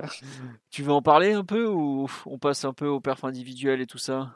Peut-être que vous voulez en parler euh, avec les parfums individuels, peut-être pour pas. Ouais, allez, on, on va on passer aura à l'occasion d'en parler. Euh, non, et, euh, juste, je regarde sur le live, je suis désolé, j'ai j'ai légèrement décroché quelques secondes pour vous faire la news sur le, le grand récès. Euh, mais il n'y a pas non plus de. On nous parle effectivement du, du Real, la façon dont ils attaquent par les côtés avec le, le latéral qui plonge intérieur et l'ailier qui s'excentre énormément. Mais il n'y a, pas que le Real, mais c'est vrai qu'au PSG, c'est quelque chose qu'on voit pas du tout. Au PSG, c'est au mieux l'ailier, c'est plutôt l'ailier qui vient se, se, se tasser dans l'axe et ouvrir le côté sans vraiment, le ouvrir, parce que le latéral ne monte pas beaucoup. Bref. On verra. Euh, sur la partie un peu euh, défense, on dit quelle défense? Bah, Arrêtez, il y a quand même des joueurs qui ont joué en défense hier. Euh, Qu'est-ce que vous en pensez de un peu de la partie défensive, des joueurs qui ont joué de... Est-ce qu'il y a un joueur dont vous voulez parler en, premier? Mathieu, Omar, Doumbé? Moi j'avoue que perf individuel, je n'ai pas du tout d'idée de, qui on peut parler en bien, en mal. Euh, je suis complètement perplexe face à ce qui s'est passé hier. Donc, euh, je sais pas par qui vous voulez commencer, Mathieu, toi qui étais. Moi? Oui, toi. Euh, je sais pas, vous voulez commencer par les joueurs offensifs ou les joueurs défensifs? Moi j'ai dit honnêtement. Choisi parce que je sais pas s'il y a un joueur en fait qui mérite que sa prestation soit plus sortie du lot que, que les autres en fait. Parce Bah que- moi j'ai quand même une grosse inquiétude sur Mbappé et Di Maria pour être honnête. Parce Ah oui. que ouais, parce que quelque part, ben, d'un point de vue général, tu fais beaucoup de concessions pour ton attaque. Euh, du point de vue de l'organisation de ton de ton équipe, tu fais beaucoup de concessions pour le pour Mbappé seul aussi. Parce que le 4-4-2, c'est le système pour lui. C'est un système qui contraint aussi Neymar et Di Maria à défendre sur les côtés. Mais quelque part, si tu jouais avec une attaque à 3, ce serait un peu la même chose. Tu, tu, euh, tu mettrais Mbappé sur un couloir, tu ferais des concessions euh, face au latéral opposé qui aurait euh, toute la liberté pour, pour attaquer. Et si tu le mets euh, seul en pointe, tu as aussi des difficultés par son, par son absence de- d'appétit ou de, de qualité dans le jeu, dans le jeu de haut but. Donc, euh, on va dire que la façon de t'organiser offensivement avec beaucoup de joueurs offensifs, elle te contraint à des concessions, elle te contraint à une équipe qui est quasi impossible à équilibrer. Et pour que ce soit un minimum rentable, tu as besoin que tes joueurs offensifs fassent des différences. Et pour que, on va dire que les déséquilibres qu'ils comportent et qu'ils provoquent sans la balle, ou même dans ton organisation offensive, soient compensés par des, par des actions décisives. Et ça, en ce moment, que ce soit pour Mbappé, que ce soit pour Di Maria, qui ont, euh, qui euh, sortaient pourtant de saison qui était plus que satisfaisante avec le, PSG ces derniers temps, enfin ces dernières années. Euh, là, c'est une saison qui est, je pense qu'on peut, on, peut dire, on est à combien de mois de compétition? 5 ou 6 mois de compétition. Une 22e journée de Ligue 1, on a la première phase de Ligue des Champions qui est déjà passée. On peut commencer à considérer leur saison comme négative à ce moment-là. Et euh, comme ne montrant pas cette différence par rapport à toutes les concessions qui, entraînent l'équipe à faire, euh, sans la balle ou bien dans, le schéma requis. Donc, euh, de ce point de vue, je suis assez inquiet parce que tu as la tentation de tous les aligner forcément face, au Barça, face, face aux grandes équipes qui arrivent, etc. Parce que tu sais que leur talent et leur dimension de joueur fait ou font que le but n'est jamais très loin. Mais si- s'ils sont à, ce niveau-là et s'ils restent à ce niveau-là d'inspiration de, ou de, conditions physiques, euh, le calcul va te sortir, va, va finir par être euh, très risqué et voire même risqué d'être assez catastrophique parce que concrètement, t'imagines un match comme ça avec Di Maria, Mbappé, tous les sacrifices le plan sur le plan défensif et qui sont pas capables de faire la différence quand ils ont la balle. Tu peux vite euh, tu peux vite boire la tasse quand même hein, face à face à des adversaires qui sont qui sont plus redoutables. Donc oui, je suis assez inquiet. Euh, J'espérais qu'après le match de Montpellier, où pour le coup ils avaient fait une bonne prestation, euh, ils puissent enclencher la seconde et, et, et passer vraiment la, ouais, à une autre étape de leur saison et, être sur une dynamique plus ascendante. Mais là, force est de constater que ce qu'ils montrent depuis, depuis septembre incite pas forcément à l'optimisme. Après, je dis pas qu'ils doivent se retrouver sur le banc, je dis pas qu'il faut forcément tout changer. De toute façon, vu la façon dont l'effectif est construit, tu es forcément obligé de, miser jusqu'au bout avec sur eux. Mais aujourd'hui, c'est difficilement rentable. Et, quand tu regardes les, défaites du PSG cette saison, les mauvais matchs du PSG cette saison, c'est pas des matchs où ils étaient absents, ou euh, où tu dois jouer avec les remplaçants, etc. C'est des matchs où tu joues avec tes offensifs. Donc il y a quelque chose comme qui, qui cloche et qui qui marche pas cette saison et qui, qui est directement lié aussi à leur niveau de prestation, qui suffit plus, enfin qui compense pas tous les déséquipes qui, que leur présence engendre à côté. Je suis un peu sévère, hein, je, je le conçois, Non, mais non, mais enfin, Di Maria, il y, y a eu des gens qui étaient très moins enthousiasmés ou enthousiastes que nous la semaine dernière après sa rencontre. Effectivement, on me le, on me le signale sur le live. Mais moi, j'avoue que le, match, en fait, de, en gros, le match de Di Maria, je trouve, il y a un côté pile ou face en ce moment où il n'arrive pas à trouver de continuité. Mais je trouve que le match de Mbappé, tu fais bien d'en parler parce que je trouve vraiment inquiétant. Parce que la semaine dernière, on l'avait retrouvé euh, qui attaquait la profondeur, qui était capable de, proposer des choses. Là, autant, en fait, je trouve que balle il n'a pas été si, si mauvais que ça. J'ai trouvé un vrai punch, notamment quand il s'excentrait. Mais par contre, l'attaque de la profondeur, de nouveau, il a redisparu. Quoi. Il a essayé au début du match. Il a essayé au début du match. Et euh, Lorient, au final, a très bien géré la profondeur sur euh, les actions qu'on a essayé au tout début. C'était vraiment. On essayait vraiment de les chercher à chaque fois dans, dans l'espace. je crois Paredes qui essayé deux fois au début du match.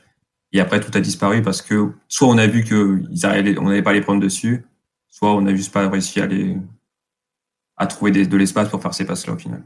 Ouais, mais c'est ça que je suis d'accord avec toi, qu'il est... mais enfin, je veux dire, c'est qu'il a Mbappé, euh, il sait attaquer la profondeur, euh, enfin, c'est une de ses plus grandes forces. on a l'impression qu'il a arrêté après un quart d'heure, quoi. enfin voilà, pareil, il y a Di Maria, euh, j'ai l'impression qu'il s'est un peu arrêté de jouer au bout d'un quart d'heure. Enfin, je suis pas spécialement pro Neymar par rapport aux autres, mais Neymar il a joué son match jusqu'au bout quoi. Eux on a l'impression, bon Icardi, bon lui un ballon touché en une demi-heure, je sais même pas s'il faut en parler quoi.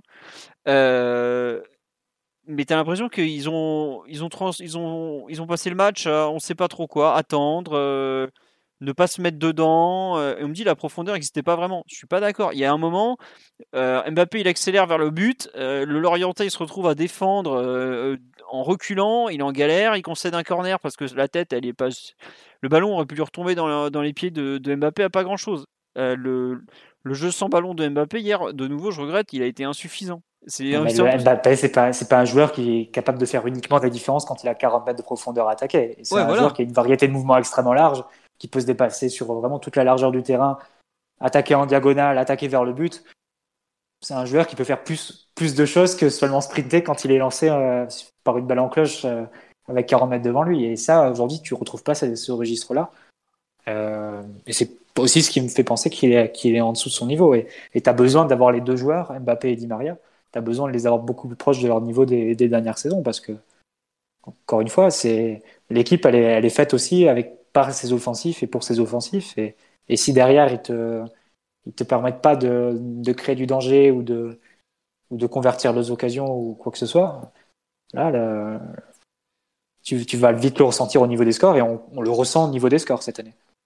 Là, je suis parti voir les stats de, de Di Maria. Par exemple, Di Maria, c'est 17 matchs, 3 buts, bon, 7 passes décisives.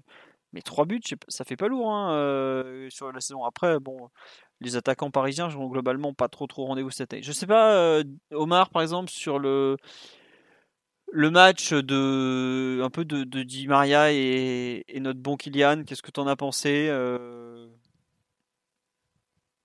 Rien. C'est difficile. Non, mais c'est franchement c'est super, c'est super difficile parce que bah, pour Mbappé il y a, y a toujours un peu des sensations qui sont qui sont pas au top et il y a beaucoup de, de redondance dans son jeu, même si euh, j'ai trouvé euh, moins moins en difficulté qu'il y a qu'il y a deux trois matchs par exemple, on est encore loin de de, de sa meilleure version. Et Mbappé et euh, et Di Maria, je trouve qu'il fait un peu le même match depuis depuis trois mois et demi, c'est-à-dire il va, il va plutôt bien démarrer euh, ses rencontres euh, dans ses orientations et dans ses décrochages. Et puis euh, autour de la de la trentième, il y a, il est vraiment, il y a un poids qui, qui décline quoi sur sur ses prises de balles, sur ce qu'il va être capable de faire en termes de de différence je, trouve pas tout l'aspect euh, déséquilibrant qu'il a dans son jeu euh, en permanence. D'habitude, cette menace qu'il arrive à, faire planer sur ses adversaires aussi bien avec les ballons que, que dans les espaces, c'est quelque chose qu'on retrouve plus ou pas du tout en ce moment. Donc je sais pas à quel point euh, c'est dû au physique, à quel point c'est dû à des à des difficultés psychologiques. Je sais pas, je saurais pas l'expliquer, mais c'est vraiment c'est vraiment une saison difficile, euh, mais vraiment très très difficile pour, euh, pour Di Maria. C'est vrai que ce qu'on me dit sur live, ce sont deux joueurs dont la situation contractuelle est incertaine. Bah après, euh, je veux pas être méchant, mais s'ils veulent, ils peuvent la régler, la, régler, la situation contractuelle. Hein. C'est pas comme s'ils avaient pas d'offre. Toujours hein. payés, hein. ils sont toujours payés. Hein. ouais, déjà, ouais, ouais, non, mais enfin, bon voilà, j'ai pas envie de pleurer à la fin du mois pour eux non plus. Mais c'est vrai que, enfin, euh, de Tourelle quand on avait parlé que euh, Di Maria ça peut le toucher, tout ça, tout ça. Euh, Mbappé il a dit il faut que je décide, faut que je décide. Eh les gars, enfin, au bout d'un moment, euh, soit vous tranchez, ok, dans ce cas-là, bah, vous vous dites, euh, bon, bah, moi je veux m'en aller, ça, ça me va pas, tout ça, tout ça, mais euh, je comprends, c'est le jeu des négociations, mais à ce moment-là, euh, faut pas que ça. Si ça commence déjà. enfin, il, pense pas à ça quand il joue, quand il joue le match. Euh, Enfin, J'ai quand même du mal à, im- à, à man- à croire cette thèse quand même. Ah, J'espère. Enfin, Je pense qu'ils ont le, ils jouent avec le poids du contre. Enfin, c'est des joueurs hyper expérimentés qui, c'est le poids du contrat. pour le coup, des, bah, des- joueurs de classe mondiale en plus. Il y a beaucoup de Euh, pages au contrat, c'est lourd sur les épaules. hein. Non, non, mais je pense que c'est- peut-être que psychologiquement ça, ça les gêne. Mais ce que je vois, c'est qu'il y a une semaine, on jouait contre Montpellier, ils gambadaient comme des lapins, on parlait pas du contrat. hein. alors que pourtant, Mbappé, je pense que c'était toujours en tête. Di Maria, il l'a dit lui-même en interview cette semaine, soi-disant. En plus, voilà, il l'a dit lui-même cette semaine à TIC Sports. Euh, ouais, non, je me prends plus la tête, j'ai plus 25 ans, si ça, viendra, si ça viendra, voilà. Bah, donc, dans ce moment-là, tu peux pas dire euh, le dimanche, ouais, en fait, c'est le contrat, quoi. Ou alors tu racontes n'importe quoi, et c'est possible puisqu'il s'est contredit par rapport à une interview. Ou alors bah, tu dis juste que tu as foiré ton match et que tu. Et voilà, c'est comme ça. Après, euh, c'est vrai que la- la- Est-ce qu'on peut mettre les, deux dans le même panier comme tu l'as fait, Mathieu? Je sais pas. C'est c'est vrai que la thèse d'Omar que. Je les, je les mets deux dans le même panier parce que j'ai trouvé Neymar vraiment au-dessus des deux, des deux sur, le- sur le match. Et globalement, je trouve leur saison euh, plus décevante. Après, c'est vrai que tu peux nuancer sur le match, je suis d'accord. Je ne voulais pas faire euh, un débat juste sur ce match-là. Ouais, non, non, mais tu as raison. Mm. Euh, vous voulez rajouter quelque chose un peu sur cette ligne offensive? On nous dit Mbappé est nul et il le sait. Non, mais moi, il y a un truc qui me gêne, par exemple, euh, sur l'action, sur le match de Mbappé, où c'est l'occasion ratée à 5 minutes de la fin, là, ou même pas 5 minutes de la fin. Euh, Enfin, où il est du gauche, il a 5 mètres des buts, il, il tire au-dessus, je regrette. euh, c'est un peu gênant quand même. Est-ce que c'est lié, euh, enfin à quoi c'est lié? Est-ce que c'est un manque de précision? Est-ce qu'il est trop pressé? Tout ça, mais J'avoue que je suis un peu, euh, quand je le vois rater ce genre d'occasion, euh, je me dis qu'il y a quelques. euh, L'année où il met combien 30 buts, 37 buts, je sais même plus combien il en a mis là, il y a deux ans, il aurait peut-être mis ce jour-là. Quoi. Donc bon. À voir sur la durée, mais effectivement, c'est un peu gênant parce que c'est des joueurs qui doivent te faire gagner des matchs en théorie et qu'en Ligue 1, ils t'en font pas gagner assez malgré tout. Quoi. C'est Dans la lutte pour le titre, c'est un vrai souci, le fait qu'il marque, qu'il soit pas aussi décisif qu'il faudrait. Quoi. Bon. On verra. On nous dit est-ce que vous avez vu que Rai a démissionné? Oui, il a démissionné parce qu'il n'était pas content que l'entraîneur ait été viré, je crois, si je ne me trompe pas. C'est ça l'histoire en tout cas. Mais on nous dit effectivement ça, ça cogite beaucoup en ce moment chez Kylian. Bah ouais, mais après c'est à lui de faire des choix qui vont l'empêcher de cogiter, de, mettre de l'ordre dans dans ce qu'il veut, hein, dans sa, j'ai envie de dire dans sa vie professionnelle tout simplement. Donc euh, voilà. Euh, dans, les, dans les performances individuelles dont on nous parle le plus, il y a forcément celle de Danilo Pereira. Euh, on en a un peu parlé sur les difficultés du milieu de terrain, mais est-ce que vous voulez revenir sur le match de, notre pauvre Danilo qui donc jouait pour la première fois comme titulaire depuis un mois et demi, si je me trompe pas, puisque la dernière fois ça devait être contre Lorient. Bah oui, c'était le match aller contre Lorient, puisqu'il se pète de mémoire à la 15e minute en, en arrachant un contre après une boulette de sa part. Euh, qui veut se lancer sur le match de Danilo Euh, Je j'avoue que je peine à, à vouloir en parler, à, à, don- à dire quelque chose de, de pertinent euh, concernant notre, euh, notre menhir de Porto qui veut en qui veut l'évoquer honnêtement. Je sais pas, Doumbé, euh, Omar, peut-être que tu veux le défendre, Omar. Je sais que des fois tu as des, des positions qui sont pas forcément celles qu'on attend. Je sais pas si, si c'est le cas là ou pas du tout. La charité, Omar. Saint Omar, sauvez-nous Pereira. Non, je... non, pour le coup, j'ai absolument la rien photo à dire. que tu mets sur le live. Ah là, je vous mets- eh oh, j'en ai pas beaucoup des photos de Danilo. Je suis désolé. Non, mais honnêtement, ça me fait de la peine de le voir se faire déboîter comme ça. Euh... On me dit pitié, n'en parlez pas, il y a rien à dire. Non, mais le pire, c'est qu'en fait, je trouve que défensivement, il fait à peu près son match. Il y a bon, les 20 premières minutes sont effroyables. Euh, Vraiment, il y a rien à sauver. euh, le- il revient un peu et puis globalement, il manque toujours un truc, mais Comme face à Monaco, j'ai l'impression. Euh, Début de match complètement catastrophique. Après, il se remet un peu en selle et, Et et ça après, replonge, ça après. replonge. ouais. Mais franchement, je, ce joueur est un peu une énigme dans le sens où j'avoue ne pas comprendre la carrière qu'il a pu avoir en vrai. Je, je- je lui trouve des qualités. Non, mais c'est que c'est bête. hein. Je lui trouve des vraies qualités. Il sait défendre, euh, mais j'ai du mal à croire qu'il ait pu jouer pendant 6 ou 7 ans euh, comme titulaire au FC Porto, qui est quand même un club européen d'un certain standing. Et c'est pas du tout. euh, En fait, je... ça m'emmerde de le voir à ce niveau-là, quoi. Parce que déjà, j'en attendais autre chose, mais euh, je comprends pas non plus comment il a fait pour, euh, un peu caché ses lacunes aussi bien. Alors, il a eu quand même une grave, une blessure super handicapante qui est le, tendon d'Achille il y a trois ans. avant, je pense qu'il était bien plus mobile, mais ce joueur-là, il, a des qualités, il comprend le jeu, il sait tout ça, mais c'est un peu un mystère honnêtement. J'ai rarement été aussi perplexe face à un joueur du PSG. Il y a eu des joueurs où on savait qu'ils n'étaient pas assez bons parce que euh, bah, la Sanadira, pour je prendre des mecs à son poste, il était carbo. Krikoviak, il a jamais été spécialement intégré dans le vestiaire, il avait des limites techniques et tout. Mais euh, Danilo, par exemple, a quand même joué dans une équipe qui a beaucoup le ballon, il a de l'expérience, il a été capitaine de Porto, il semble avoir du caractère et tout, donc pas du tout le cas de Krikoviak qui était complètement effacé. Mais là, euh, non, je comprends pas. C'est Simon qui se ah. pointe sur le live qui dit qu'Omar a une meilleure condition physique. Je suis pas sûr que ce soit qu'un problème de physique. Hein. moi, je suis très en forme déjà, pour commencer. Abby Simon. Mais après, il y a, un monde d'écart entre le, niveau technique de, de Lasdiara et, et Danilo. Oui, oui, non, c'est sûr, mais je prenais toujours eu un monde d'écart hein, en carrière. Hein. Là-dessus, il n'y a pas de, y a pas de souci. Après, moi, je pense que, enfin, ça ne sert à rien d'en parler faut pas l'enfoncer. Les limites, les limites du, du, joueur avaient déjà été, été présentées à bien des niveaux. Voilà, je pense pas que ce soit une équipe construite pour ce type, pour ce type de joueur. C'est pas, c'est sur Danilo que ça tombe parce que c'est lui qui est là, mais se dire qu'on va prendre un milieu juste parce qu'il est grand, c'est forcément dans une équipe de foot un, mauvais calcul un mauvais réflexe. Donc, voilà, ça fait ça fait de la peine de voir un joueur autant en difficulté parce que ben il, est mis dans des situations qui sont aux antipodes de ses de ses qualités en fait. C'est une question de contexte. Hein. Voilà, une question de contexte euh, tactique, je dirais, parce que forcément, euh, bah, tu disais, tu comparais Porto qui a une équipe qui a la balle, etc. Mais le Porto contre Sao, c'est un peu le Portugal aussi. C'est des équipes qui défendent dans un 4-4-2 très compact, euh, avec un autre milieu terrain à ses côtés, des milieux latéraux qui reviennent c'est pas forcément les mêmes types d'efforts défensifs que ceux qu'il doit faire au PSG jusqu'à présent. Donc, euh, on va dire que son intégration est plus compliquée à ce niveau-là, je pense.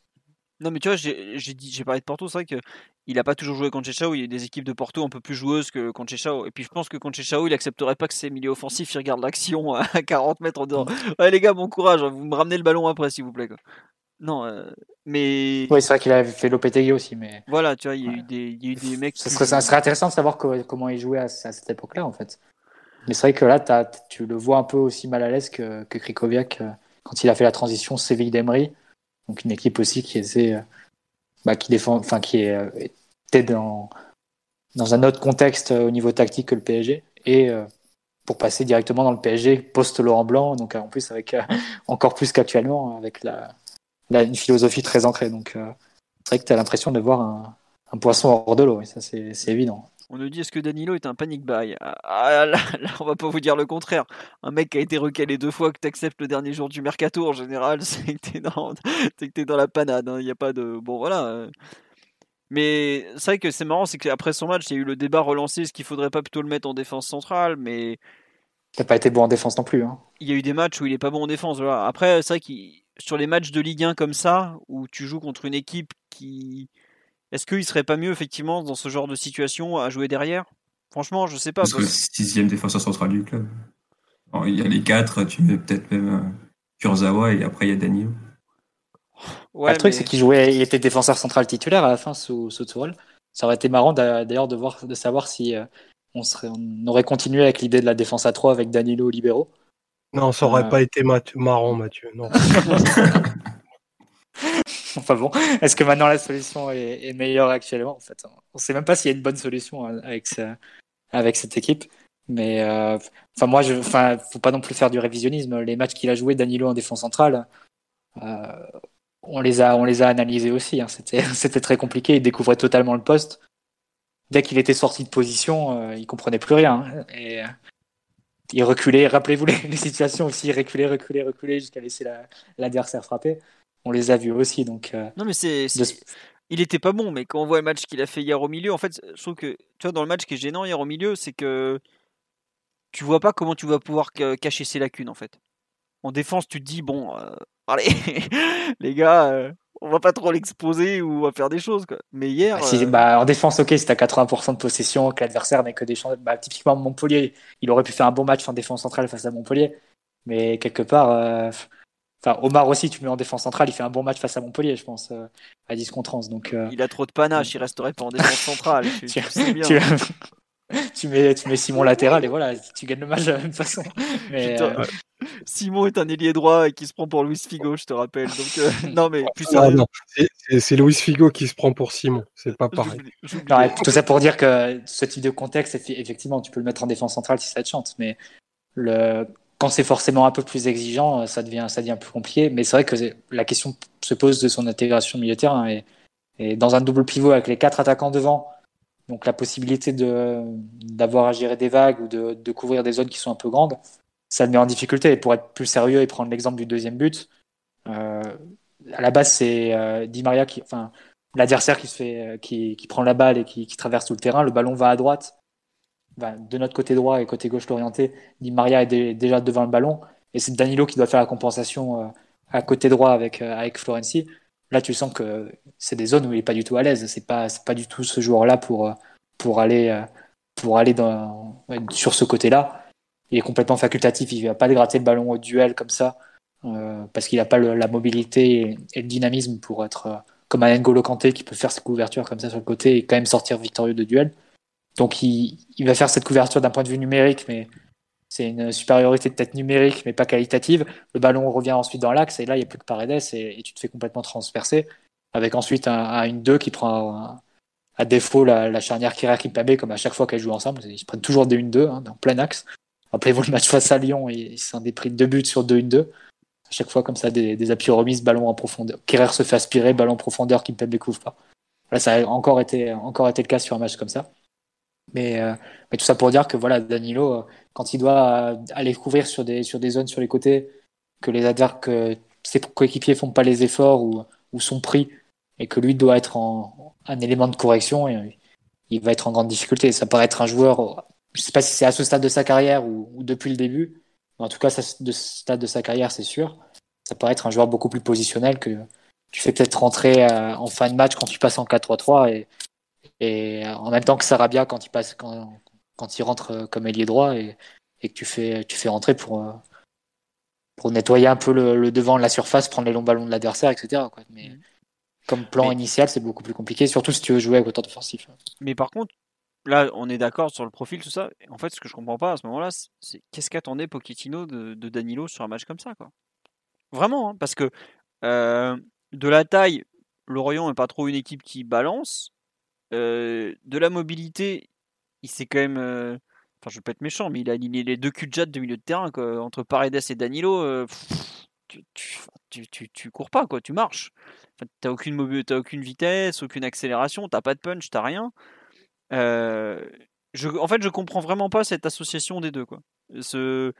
Et à ce moment-là, je trouve peut-être se pose la question de Guy. Est-ce que c'est parce que Guy avait des, un possible départ en, en toute fin de mercato qu'il a, qu'il est, qu'il a été remplaçant de, de Danilo Mais Moi, je euh, vois, de quoi, Omar Oui? moi, je vois que ça. hein. Parce que euh, Mathieu parlait de, de, de couvrir des, des grandes zones, d'aller sur la largeur, euh, de totalement dézoner pour corriger les, les pertes de balles de tes offensifs.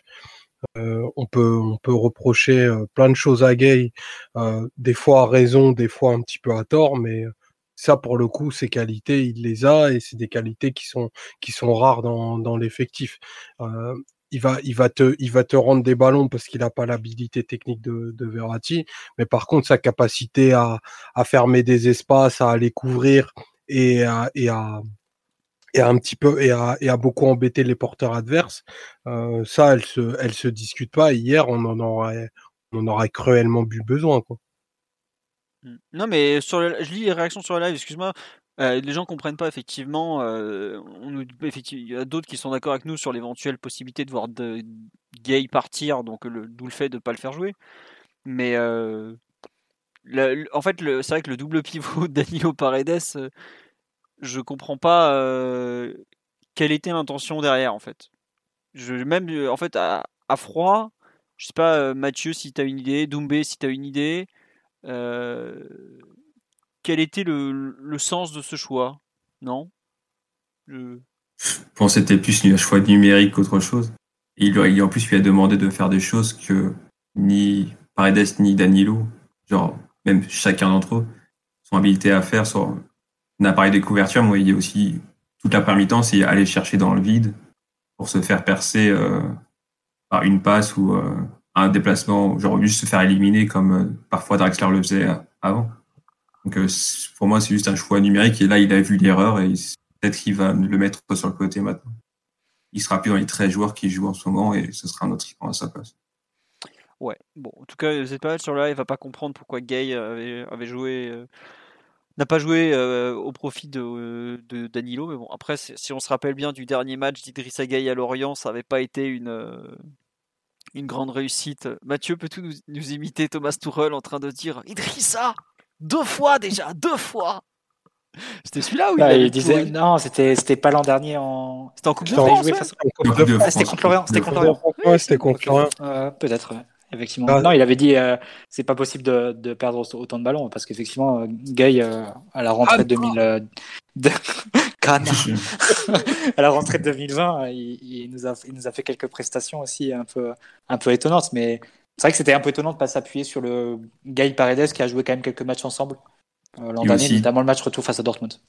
Et aussi, tu as la capacité de Gay à pas forcément attendre le ballon, forcément entre les, vers les centraux, et de se déplacer, genre même si c'est pour faire une fausse piste, euh, Hmm. quand Non, les il trois même- derrière sont. Il a même apporté le ballon aussi, euh, C'est d'ailleurs ce qu'il fait à son entrée, il prend le ballon, il vient, faire quelques percées entre guillemets euh, un peu sur le côté gauche, à amener un peu d'agitation. Après, ça amène aussi du désordre. Donc c'est peut-être euh, à chercher euh, par là l'explication euh, de, de son absence. Et peut-être Danilo, un joueur plus qui a donné peut-être plus de sta- stabilité, mais c'est vrai que ça, ça accentue encore plus la, la séparation et la, et la, Ah, la façon de, le- de compartimenter l'équipe. Et dans l'idée de stabilité, c'est le problème, c'est qu'il leur a aussi demandé de faire des choses qu'ils ne peuvent pas faire. Genre,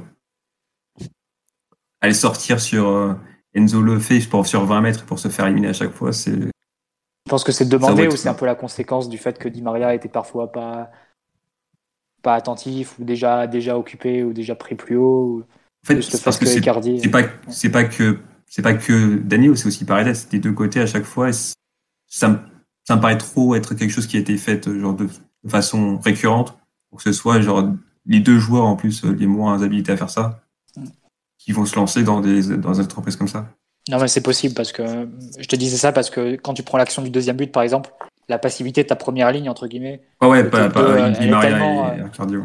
Ouais, c'est en plus à la fin de l'action t'as Icardi qui se jette et qui tente un tacle un tacle dans le parce qu'il se rend parce qu'il se rend compte que, que tout le monde a été éliminé par une seule simple percée de balle en diagonale, une simple portée de balle Oui. de- en diagonale d'un défenseur ou d'un milieu l'orienté. C'est ouais, c'est vrai que c'était risible. Mais- Après, on nous donne une excellente explication pour utiliser le pour l'ex- pour l'utilisation du double pivot Danilo Paredes. On a dit Pochettino, il a vu deux poteaux électriques, il s'est dit que le courant allait passer. Quoi.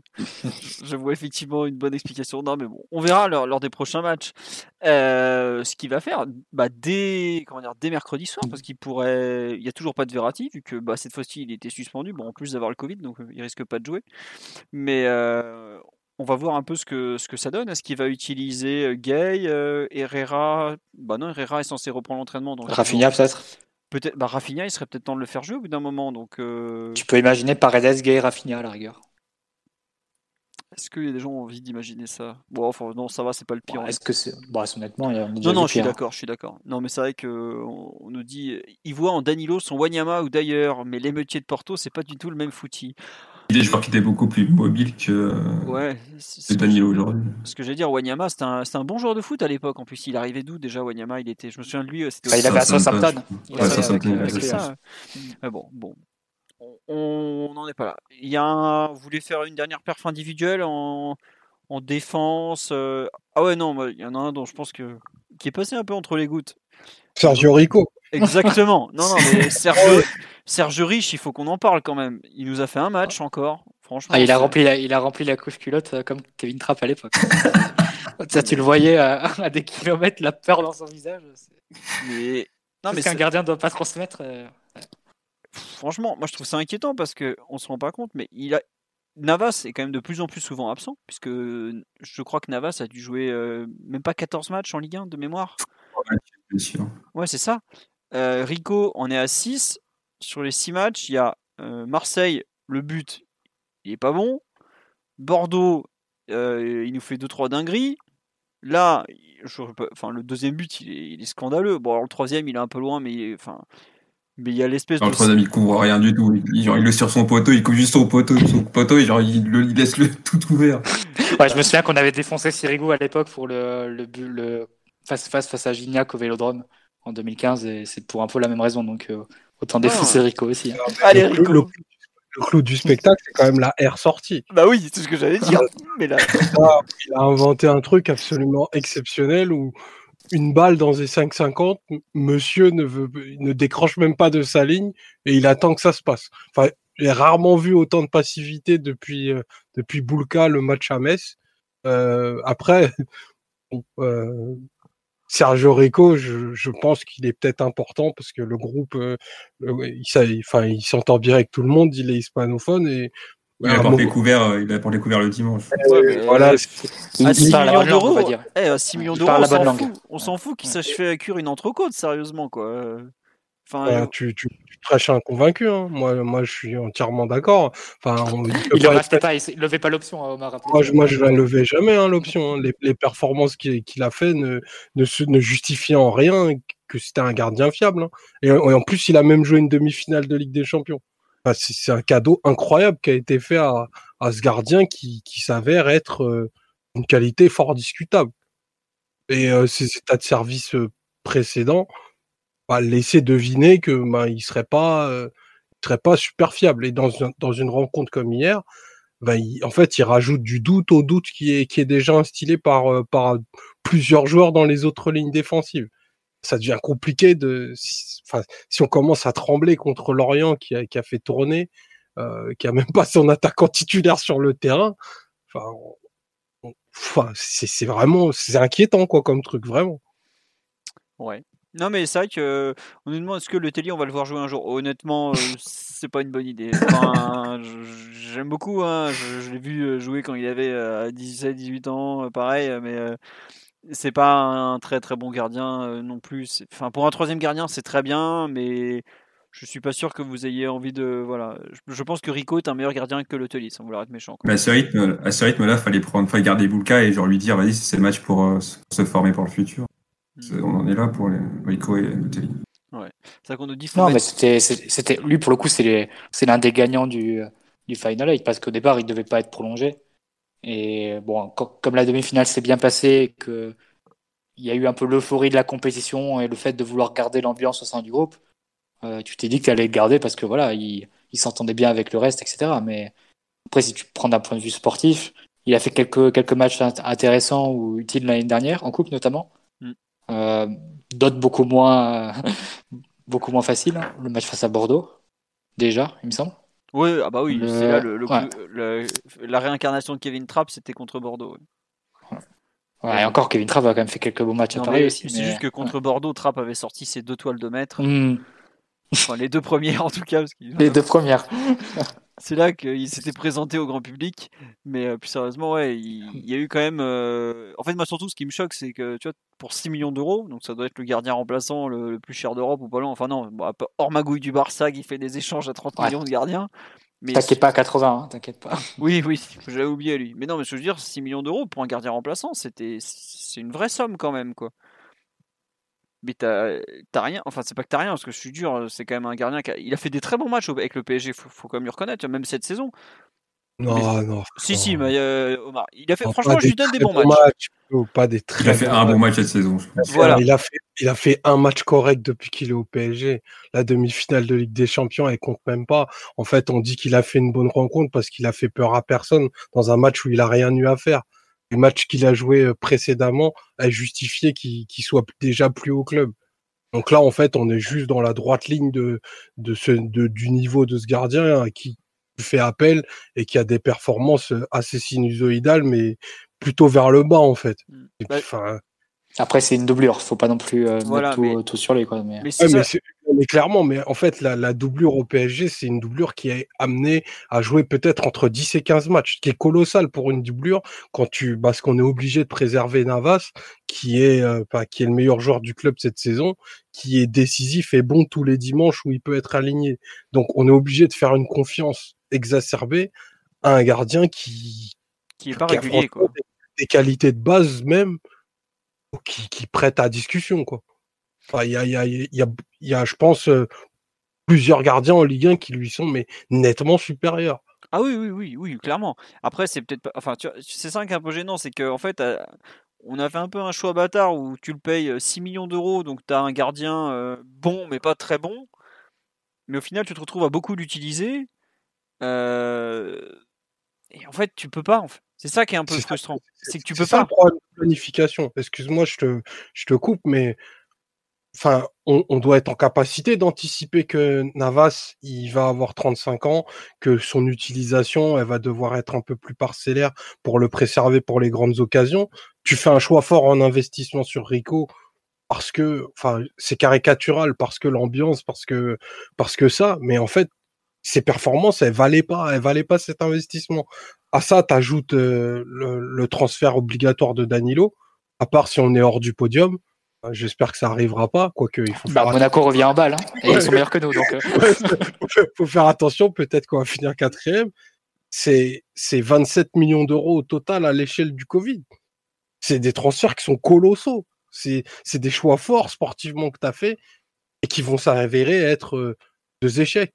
Et il faudra pas venir me, me sortir ça quand, quand, Rico, f- quand Rico pardon, fera une parade à Angers qui nous enverra en demi-finale de Coupe de France. C'est- pas justifiable, ça se discute pas en fait. Mais c'est vrai que euh, il y a, enfin, il y a peut-être peut-être eu un un loupé sur la, la lecture du poste, effectivement, dans peut-être l'euphorie du Final 8 ou la très bonne ouais. C'est évident que c'est ça. C'est évident que. Bon, Tu voulais garder. Je crois que Leonardo l'avait dit d'ailleurs au CFC. Il voulait garder le groupe. euh, Oui, non, non, mais tous. euh, ouais. C'est ça aussi, genre, c'est pas Rico qui va, genre, on va, on va perdre Rico et genre, le groupe, il... je sais pas. Je, c'est pas Rico. Je, pensais pas, je pense pas que Rico, ce soit, genre, ce soit limite, c'est pas limite en derrière, c'est pas Sissoko à Tottenham, quoi. C'est c'est pas non plus, on est pas, on est pas dans ces, des ordres d'idées là non plus. Non, non, mais bon, écoutez. Aujourd'hui, c'est ça, mais c'est vrai que c'est frustrant d'avoir un gardien remplaçant sur lequel, en fait, tu peux pas, vraiment compter, quoi. C'est, c'est- en fait, ça me rappelle un peu, je pense, quand Douchez avait signé la première année. euh, donc, il était vite, euh, il a vite compris qu'il n'avait pas le niveau de Sirigu, hein. Mais euh, en fait, il n'arrivait pas à être une doublure performante, quoi. Je sais plus, enfin, ses premières. euh, Ah, il, est de- il est devenu après. oui, oui, il est devenu après. Je suis d'accord avec toi. Il Mm. est, c'est, sur la fin, c'est même une excellente doublure. Euh, Probablement peut-être le, le meilleur gardien remplaçant qu'on ait eu de, de toute l'RQSI. Parce qu'il il prenait pas la place de Sirigu, les deux s'entendaient finalement assez bien. Et euh, il était performant quand on le faisait jouer. Mais là, aujourd'hui, Rico, il est pas vraiment performant. quoi. Donc, euh, Il s'entend bien avec Navas. il s'entend bien. Bah, non, mais faut au moins lui reconnaître ça c'est que Navas n'a jamais été aussi performant qu'avec Rico en doublure.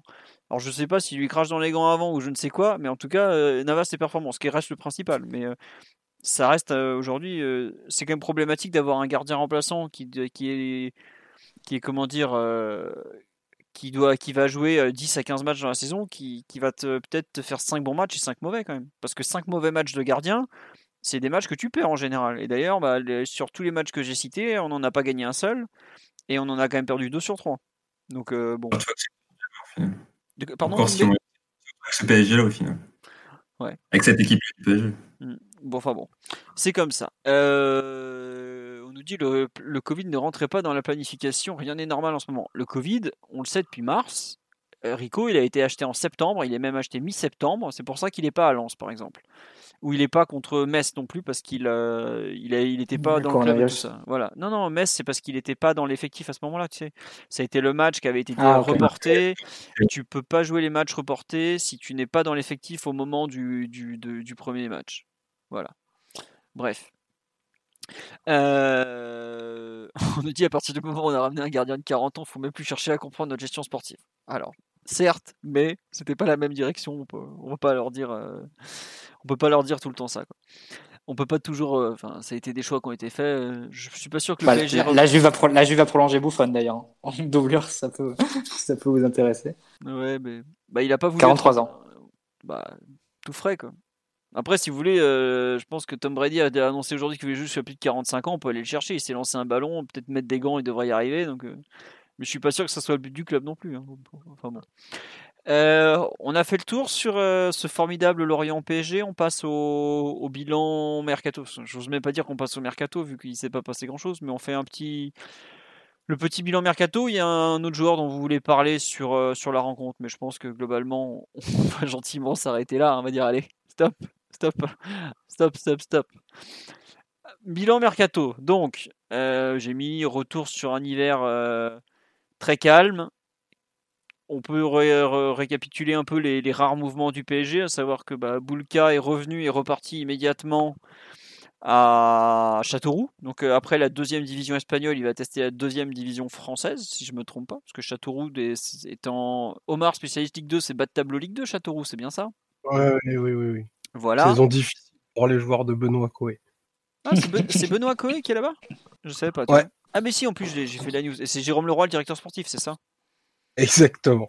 Bon, bah en même temps, la, la Berrichonne de Châteauroux, pour ceux qui ne, que ne savent pas, a toujours été un club euh, assez lié au PSG, notamment à Bah, l'époque. Denisot. par- voilà, par Michel Denisot, qui a été un peu le, comment dire, le, le protecteur et autres de, de la Berrichonne pendant de nombreuses années. Et l'autre mouvement, donc, c'est le prêt de Fadiga à- au, stade, au stade brestois 29 cet après-midi, qui a été officialisé par euh, les deux clubs d'ailleurs, avec euh, une option d'achat pour lui et pas d'option d'achat pour Boulka. Euh, on a eu dans les autres rumeurs le, le prêt d- éventuel d'Idrissa Gueye à Newcastle que le joueur a refusé, parce que j'étais pas très, pas très bien compris si le PSG l'avait accepté ou pas, au final c'était pas si clair que ça. L'équipe disait que si. Hein. L'équipe disait que Euh, si, ouais. ouais, ouais. Ouais, je sais pas, mais en Le fait, club était pas. Ouais, voilà, le club était pas contre, mais on, aurait dit qu'ils ils avaient pas totalement, ils s'étaient pas totalement mis d'accord. Et l'autre mouvement qui a été, euh, qui a un peu été euh, longuement évoqué, qui a échoué, c'est le, prêt de Dele Alli au PSG, puisque bah, les deux clubs étaient plus ou moins d'accord, mais Tottenham n'a pas réussi à trouver un, remplaçant à, à Dele. Le Chelsea s'est aussi blessé, ça les a donc convaincus de, de ne pas faire le mouvement. Euh, Qu'est-ce que vous pensez un peu de ce mercato d'hiver en général? Je sais pas, Doumbé, Mathieu Omar, qui veut commencer sur ce, cet hiver très très calme? Personne. Bah, calme, par- calme partout. Hein. Euh, si tu prends tous les grands clubs, il n'y a que deux clubs qui ont bougé cet hiver. C'est, l'Atlético qui prend Dembélé remplaçant, remplaçant Costa, Dembélé en prêt, Mm. et euh, Liverpool qui a pris un défenseur aujourd'hui, encore en prêt, euh, défenseur de Schalke. Euh, donc oui, effectivement, un mercato hyper calme, pour une raison qui est simple, hein, c'est Il n'y a pas d'argent. qui circule, l'argent, qui circule pas entre les clubs. Euh, donc à partir de là, tant qu'il n'y a aucun, aucun club qui bouge et qui fait le, le premier pas entre guillemets pour lancer la, ensuite la chaîne, euh, l'argent circule pas et donc, euh, et donc forcément les joueurs restent là où ils sont. Je pense que les joueurs aussi ont compris que c'était pas forcément le bon moment pour changer de club. Qu'aujourd'hui changer de club, euh, en plus quand tu es au PSG, ça veut dire euh, aller dans un club aux ambitions inférieures, toucher un salaire inférieur. Largement Euh, inférieur. Ouais, donc euh, bon, il y a qui fait ça dans sa carrière, hein, qui fait ça dans sa carrière professionnelle, d'aller dans un job moins, moins intéressant et, et moins bien payé, personne. Donc les joueurs le, sont, sont pas bêtes et, ils ont assez bien compris, et Draxler en premier, que autant aller à la fin de son contrat et, et essayer sur son nom d'avoir un, un, ouais, un contrat intéressant, un club intéressant qui ne trouverait pas euh, aujourd'hui euh, capable et, et, et avec la volonté de payer pour lui. Donc euh, de ce point de vue, c'est le calcul et c'est le calcul qui se passe et qui se produit dans, dans beaucoup de, de clubs européens. Les, les clubs européens n'arrivent pas à se défaire de, de leurs indésirables. Euh, C'était déjà une tendance avant le, le coronavirus. Euh, et là, ça l'est encore plus actuellement. Donc euh, les effectifs sont, sont boursouflés. Sont, les effectifs de top clubs sont, sont pleins de remplaçants euh, peu performants dont ils n'arrivent pas à se, à se séparer. Et c'est peut-être aussi une des raisons qui expliquent que les, les top clubs sont nettement moins performants cette saison et, et sont aussi souvent sujets ou enclins à, des, à une irrégularité dans leur performance. Donc, euh, on va dire que c'est un peu, euh, c'est un peu ce qui se passe pour le PSG. C'est aussi ce à quoi il faut s'habituer, mais ce qui est aussi dangereux pour nous parce que aujourd'hui l'effectif il est extrêmement chargé. Et, par exemple, quand on parle d'un milieu de terrain, de renforcer le milieu de terrain l'été prochain, de prendre enfin, d'essayer de trouver un milieu de terrain qui puisse accompagner Verratti dans un éventuel double pivot. Euh, aujourd'hui, tu as six milieux de terrain dans l'effectif. Si tu n'arrives pas à en faire partir, euh, tu ne pourras pas recruter dans ce secteur. Donc, euh, c'est peut-être aussi pour ça que voilà, le PSG était, était, aussi enclin à vouloir se libérer d'Idrissa Gueye, même si d'un point de vue court-termiste, forcément tu te séparais d'une solution dans l'effectif, mais pour les prochains mois de compétition. Mais tu disais que bon, ça restait que Gay entre guillemets, c'est pas lui qui va changer la phase de la saison. Et par contre, ça libérait de la place pour, pour l'été prochain si jamais euh, l'option d'achat qui aurait été dans son, dans son prêt, j'imagine, aurait été levée. Donc, euh, c'est un peu toute la, la difficulté de la, la, tâche en ce moment pour les clubs européens. Dès qu'il y a, dès qu'il y a le moindre début d'offre pour, pour un joueur qui n'est pas titulaire indiscutable, les, les clubs cherchent même pas à négocier ou, quoi que ce soit. C'est directement accepté et ensuite euh, charge, revient, revient au joueur d'accepter ou ou de refuser le, transfert. Donc, euh, de ce point de vue, bah, Guy, forcément, il a fait ses calculs. À Newcastle quand tu joues au PSG, il n'y a absolument aucun joueur qui ferait ça. Donc, euh, forcément, il est resté. Et, c'est pour ça aussi que le, mercato du PSG a été, a été aussi calme. Hein. Pas, de, pas de départ, pas d'arrivée possible. Bah après, euh, enfin, je sais pas comment le PSG comptait faire si le dossier d'Ele Alice se résolvait, parce que ils auraient fait quoi? Ils l'auraient pris quand même? C'est ça en fait, je suis bah, grand mystère. Hein. On aurait eu Draxler en dehors de, liste UFA, c'est sûr. Mmh. Non, mais euh. c'est une vraie question, je trouve, parce que mmh. là, on a on a finalement pas touché la structure de l'effectif, comme tu l'as dit. On a les deux prêts sont à la marge. Hein. Euh, Fadiga a pas joué une minute depuis maintenant, euh, je crois, un mois et demi. Et Bulka, il était déjà prêté, il est reparti en prêt. Bon, voilà, globalement, on n'a pas touché l'effectif. Allez, je suis un peu surpris qu'on n'ait pas tenté de prêter plus de jeunes. je pense notamment, est-ce qu'on n'aurait pas voire carrément vendu un joueur comme Ruiz qui est en fin de contrat dans quelques mois et pour lequel les négociations semblent pas aller spécialement euh, dans le bon sens, on va dire. Enfin, je sais pas s'il y a un bon sens euh, dans ce dossier, mais bon, c'est un avis personnel. Euh, il y a, il y a quand même pas beaucoup. En gros, l'effectif c'est le même. Et en fait, c'est ça qui est un peu bizarre, c'est que il n'y a pas d'argent.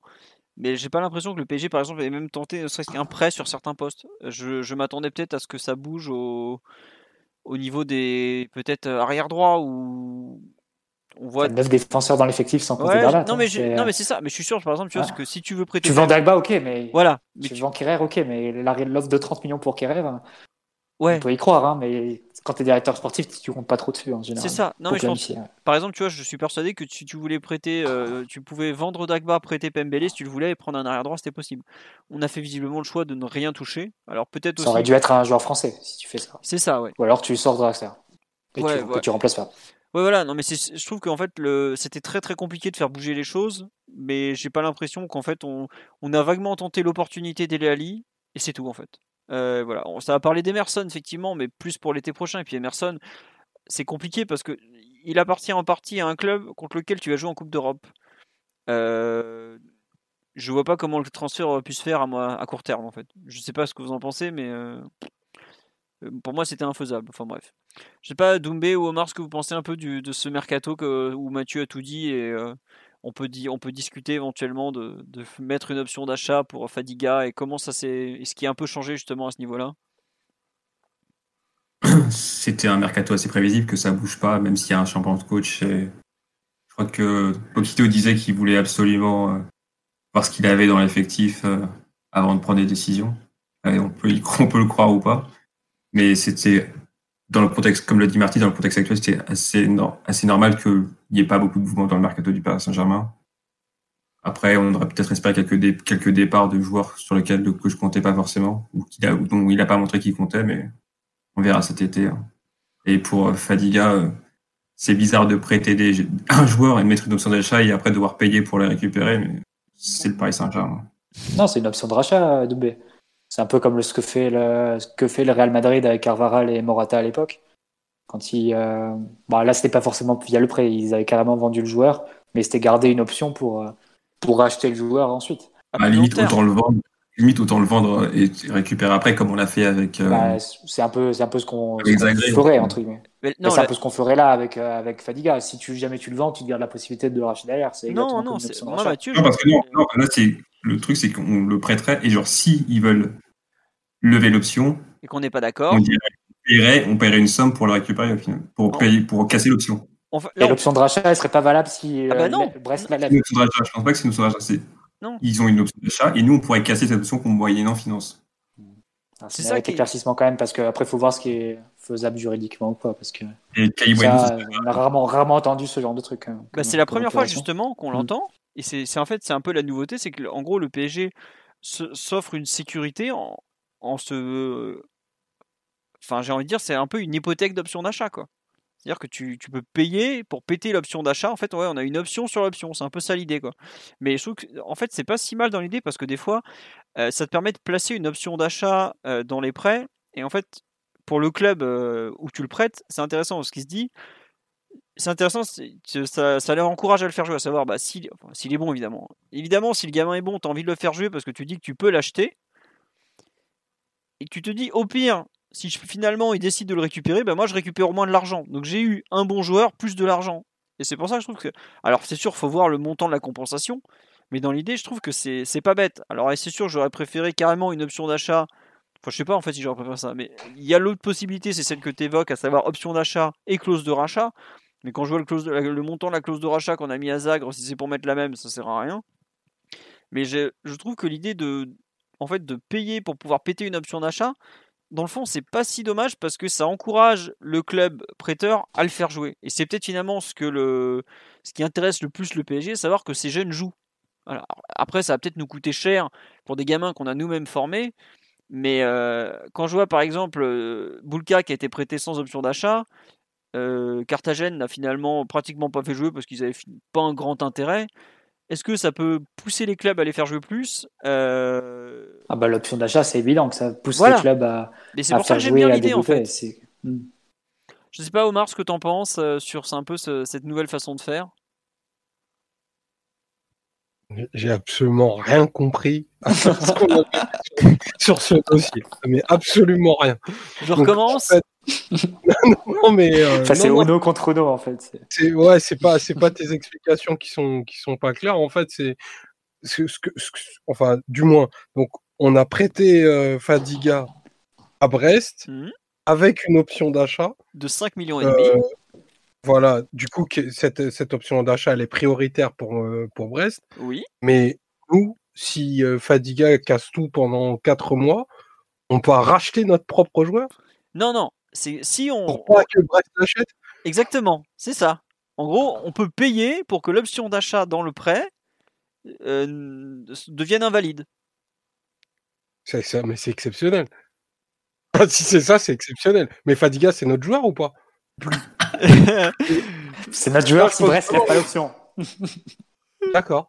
Mais après, il faut pas être naïf non plus. Euh, quand tu fais des, quand tu mets des options d'achat comme ça, c'est que tu as envie que le joueur parte et Ouais. qu'il rapporte de l'argent à la fin. Tu, sais- de toute façon, tu sais très bien que depuis qu'on a acheté Neymar, Mbappé, et mais c'est pas le cas que du PSG, c'est le cas aussi de la Juve qui vend sa Primavera euh, régulièrement, qui fait ses plus-values là-dessus. Dans la possibilité de vendre des joueurs de Eux ils sont nuls. Eux ils sont bons. C'est ça le problème.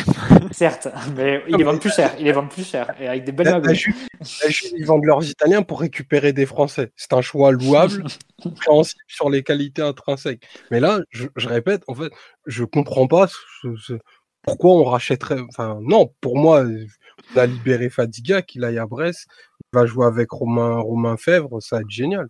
Franchement, il va, je pense qu'il va s'éclater.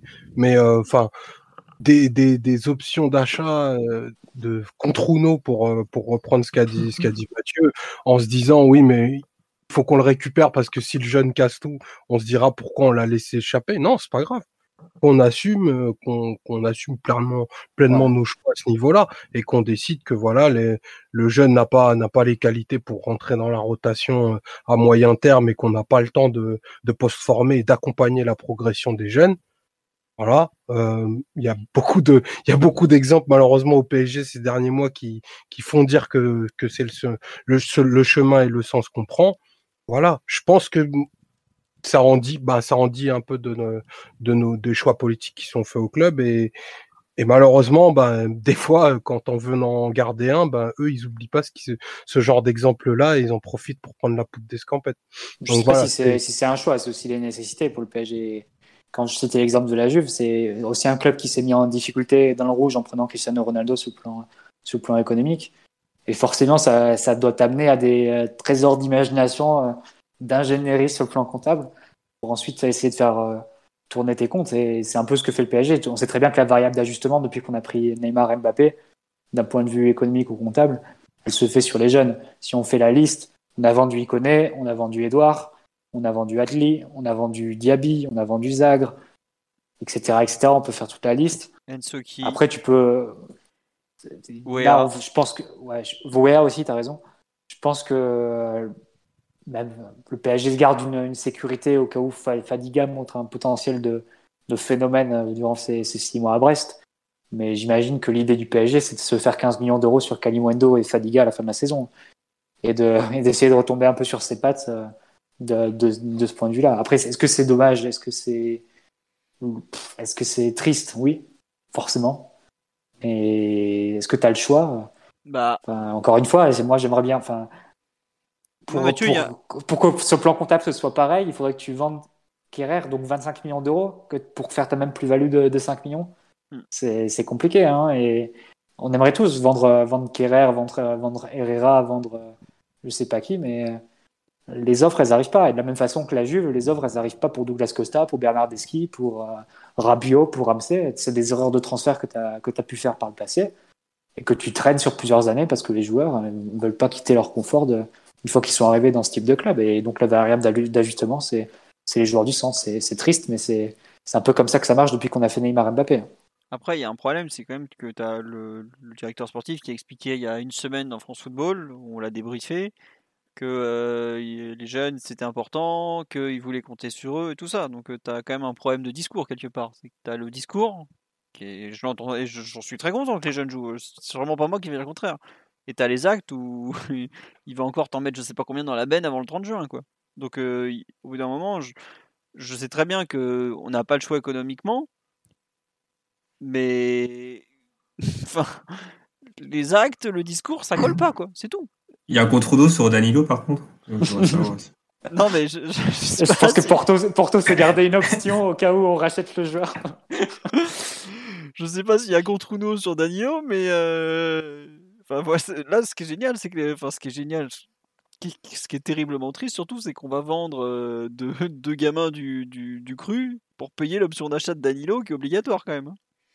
Non, euh, pas, ça marche pas forcément comme ça, parce que Danilo, tu l'as déjà dans tes comptes cette année, tu as 4 millions d'amortissement cette année, mais donc c'est pas, pas tout à fait la même chose. C'est, euh, je schématise. On va dire que c'est, oui, voilà. De toute façon, il y aura d'autres plus-values cet été. Hein. Du moins, on vise, on visera plus d'autres plus-values que c'est que ces deux jeunes. Ça fait partie du processus qu'on a depuis euh, depuis quatre ans euh, sous deux directeurs sportifs différents. Forcément, la, variable d'ajustement c'est c'est un peu. Mais par contre, je pense que tu peux concilier le fait de faire jouer tes jeunes et le fait de de aussi de faire tourner tes comptes. Et même c'est ça doit être une incitation pour le PSG à réduire un peu son effectif et de pouvoir faire jouer plus souvent ces jeunes pour pouvoir les exposer, garder ceux qui ont montré qu'ils pouvaient avoir un avenir dans cette équipe et vendre les autres après les avoir montrés.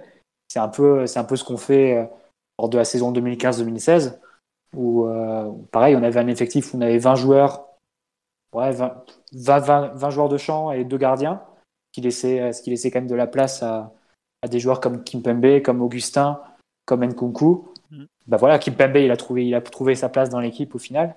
Nkunku et Augustin, ils ont été vendus par la suite et, on, et je pense qu'ils ont, ils ont pu lancer leur carrière. Augustin euh, de façon négative et Nkunku de façon beaucoup plus positive. Oh non, même Augustin au début, ça allait. Hein. C'est après qu'il s'est perdu. Mais les premiers mois, il y a, je signale que six mois après son arrivée, ça parle d'un départ à Everton en première ligue contre 35 mm. millions d'euros, par exemple. Donc, euh, mais, en fait, je pense que ça peut être le projet. Ça peut être de réduire un peu l'effectif. Comme tu as une formation qui est bonne, qui, tu sors des joueurs qui sont intéressants, qui, euh, qui, ouais, qui sont bien formés. De toute façon, le vivier parisien est exceptionnel. Ça peut être plus intéressant de, de pouvoir ensuite former des joueurs qui vont avoir un rôle dans l'équipe première et ceux qui trouvent pas leur place de pouvoir les vendre et, faire de l'argent dessus. C'est, je pense que ça doit être un peu ça le projet. Mais après, c'est compliqué quand tu pars d'un effectif comme celui du PSG actuellement, où tu as 26, 26 contrats pro, quelque chose comme ça. Et il y a beaucoup à dégraisser d'abord avant de pouvoir faire de la place aux jeunes. Et ça, c'est assez embêtant. Ouais, ouais, tiens, on nous demande des nouvelles de Postolacci. Je crois qu'il a été prêté en Belgique de mémoire. Mais Virgiliou, par exemple, c'était pas un gros potentiel du tout. Hein. C'était un joueur qui, qui a été euh, qui est passé qui avait réussi à se montrer sur une tournée d'été qu'on a vendu à Lille avec pour zéro plus euh, plus plus value à la revente c'est pas un hasard mais là on parle de, joueurs d'un tout autre calibre hein, quand même de enfin c'était peut-être le, c'était un 99 de mémoire ou un 2000 qui n'était pas non plus euh, très très coté après comme tu dis Mathieu le temps de, liquider l'effectif des, des mecs qui sont euh, très dispensables. Je pense bah, les Paredes, euh, pas Paredes, euh, Sarabia. non, mais t'as commencé par Paredes. Non, mais je vois Simon qui parle sur le live alors qu'il était censé bosser. Pour ça, l'enfant terrible, il est jamais là. non, je pense plutôt Sarabia, Draxler, Herrera. on en a bien 4 ou 5, même Danilo dont on vient de parler. 4, ou 5, t'es gentil. 4 ou 5, c'est les indiscutables. Tous les ans, on en ajoute un. Tous les ans, on en ajoute un. Non, mais voilà, c'est ça. Tous les ans, on en ajoute un. Je regrette. 4 euh... ou 5, c'est ceux qui doivent échapper à la purge. On devrait pas avoir Kerrer mais Kwasi. On devrait pas avoir euh, Danilo mais Soumaré. On devrait pas avoir Sarabia mais Diaby. On devrait pas avoir Draxler mais plutôt peut-être euh, carrément Coman de l'époque. Euh. Enfin, il y en a plein comme ça, ou pareil, où il connaît. Enfin, on en a, on en a dégagé plein qui aujourd'hui auraient aurait peut-être plus sur place, mais c'est il va falloir du temps après pour reconstruire. Mais par exemple, j'espère que l'été prochain, plutôt que d'aller chercher un cinquième ou sixième milieu, euh, Pochettino ira jusqu'à prendre, jusqu'à dire à Simons ou à Michu, bon bah voilà, ce joueur, ça sera toi quoi, ou peut-être Fadiga parce qu'il aura explosé. Enfin, peu importe, mais c'est vrai qu'il y, a un vrai travail de fond à faire et j'ai pas l'impression que, enfin, je trouve, je sais que ça prend du temps, je sais que c'est très compliqué de se débarrasser des indésirables en ce moment, mais euh, ça fait bizarre que trois semaines, ou même pas euh, une semaine, deux semaines, enfin bref, on s'en fout, tu, tu mettes une, option d'achat à 5 millions d'euros sur un, sur un Fadiga. Et pareil, on n'en a pas parlé l'été dernier, je crois. Il y a que nos. Si on en avait parlé, j'avais dit que l'option d'achat de Dina et Bimbe à 4 millions d'euros, elle est scandaleusement faible aussi. Euh, tu sais bien gentil de, leur mettre des options d'achat, des contre, contre nous, tout ça. Mais euh, nos joueurs sont même pas bien vendus en plus, nos jeunes en ce moment. Parce que normalement, Fadiga et, et Kalimundo, tu peux en tirer plutôt 20 que 15 normalement. Quoi. Ouais, mais une fois qu'ils ont fait leur saison, pas au moment où tu les prêtes. Même pas, même pas. Euh, tu as, tu as Kalimundo, il passait derrière Ressé en début de saison. Hein, ouais, il, parlait, il passait derrière Ressé, mais Kalimundo, il a fait une Coupe du Monde du 17, c'est déjà 10-12 millions assurés, hein, honnêtement. Quand je vois qu'on a vendu des mecs moins bons plus cher que ça, je sais qu'il passait après Ressé parce que je sais pas pourquoi ce qui passait dans la tête de Tourelle euh, concernant Kalimundo. Je suis pas aux entraînements. Je sais pas... De la honte. Quoi? Ce sont les minutes de la honte. non, mais je suis d'accord avec toi. Mais en revanche, on ne sait pas combien est l'option d'achat de Kalimundo, mais même en dessous de 8 millions, par exemple, je pense qu'aujourd'hui, Lens, ils réfléchissent très sérieusement à les sortir. Donc, euh, bon. Pour Fadiga, c'est un prêt jusqu'à la fin de la saison, pardon. Euh, une question comme ça. Tous les prêts qu'on a fait de joueurs, euh, c'est la fin de la saison. Après, en France, en théorie, tu peux pas faire des prêts de plus d'une saison, donc c'est pour ça. Bon. Oui, Omar, tu voulais rajouter quelque chose peut-être? Non. non, rien à, rien à ajouter. Je suis en ligne avec le, le, projet, le plan Marshall de Mathieu. qui vise à, se séparer d'une grande, d'une grande partie de l'effectif pour faire place nette. Ah ben c'est même pas se séparer. Moi je, je pense qu'il faut aller avec les résiliations de contrat. il faut aller avec les résiliations de contrat. Il faut faire comme le Barça l'été dernier. De toute façon tu vendras personne. Donc, euh.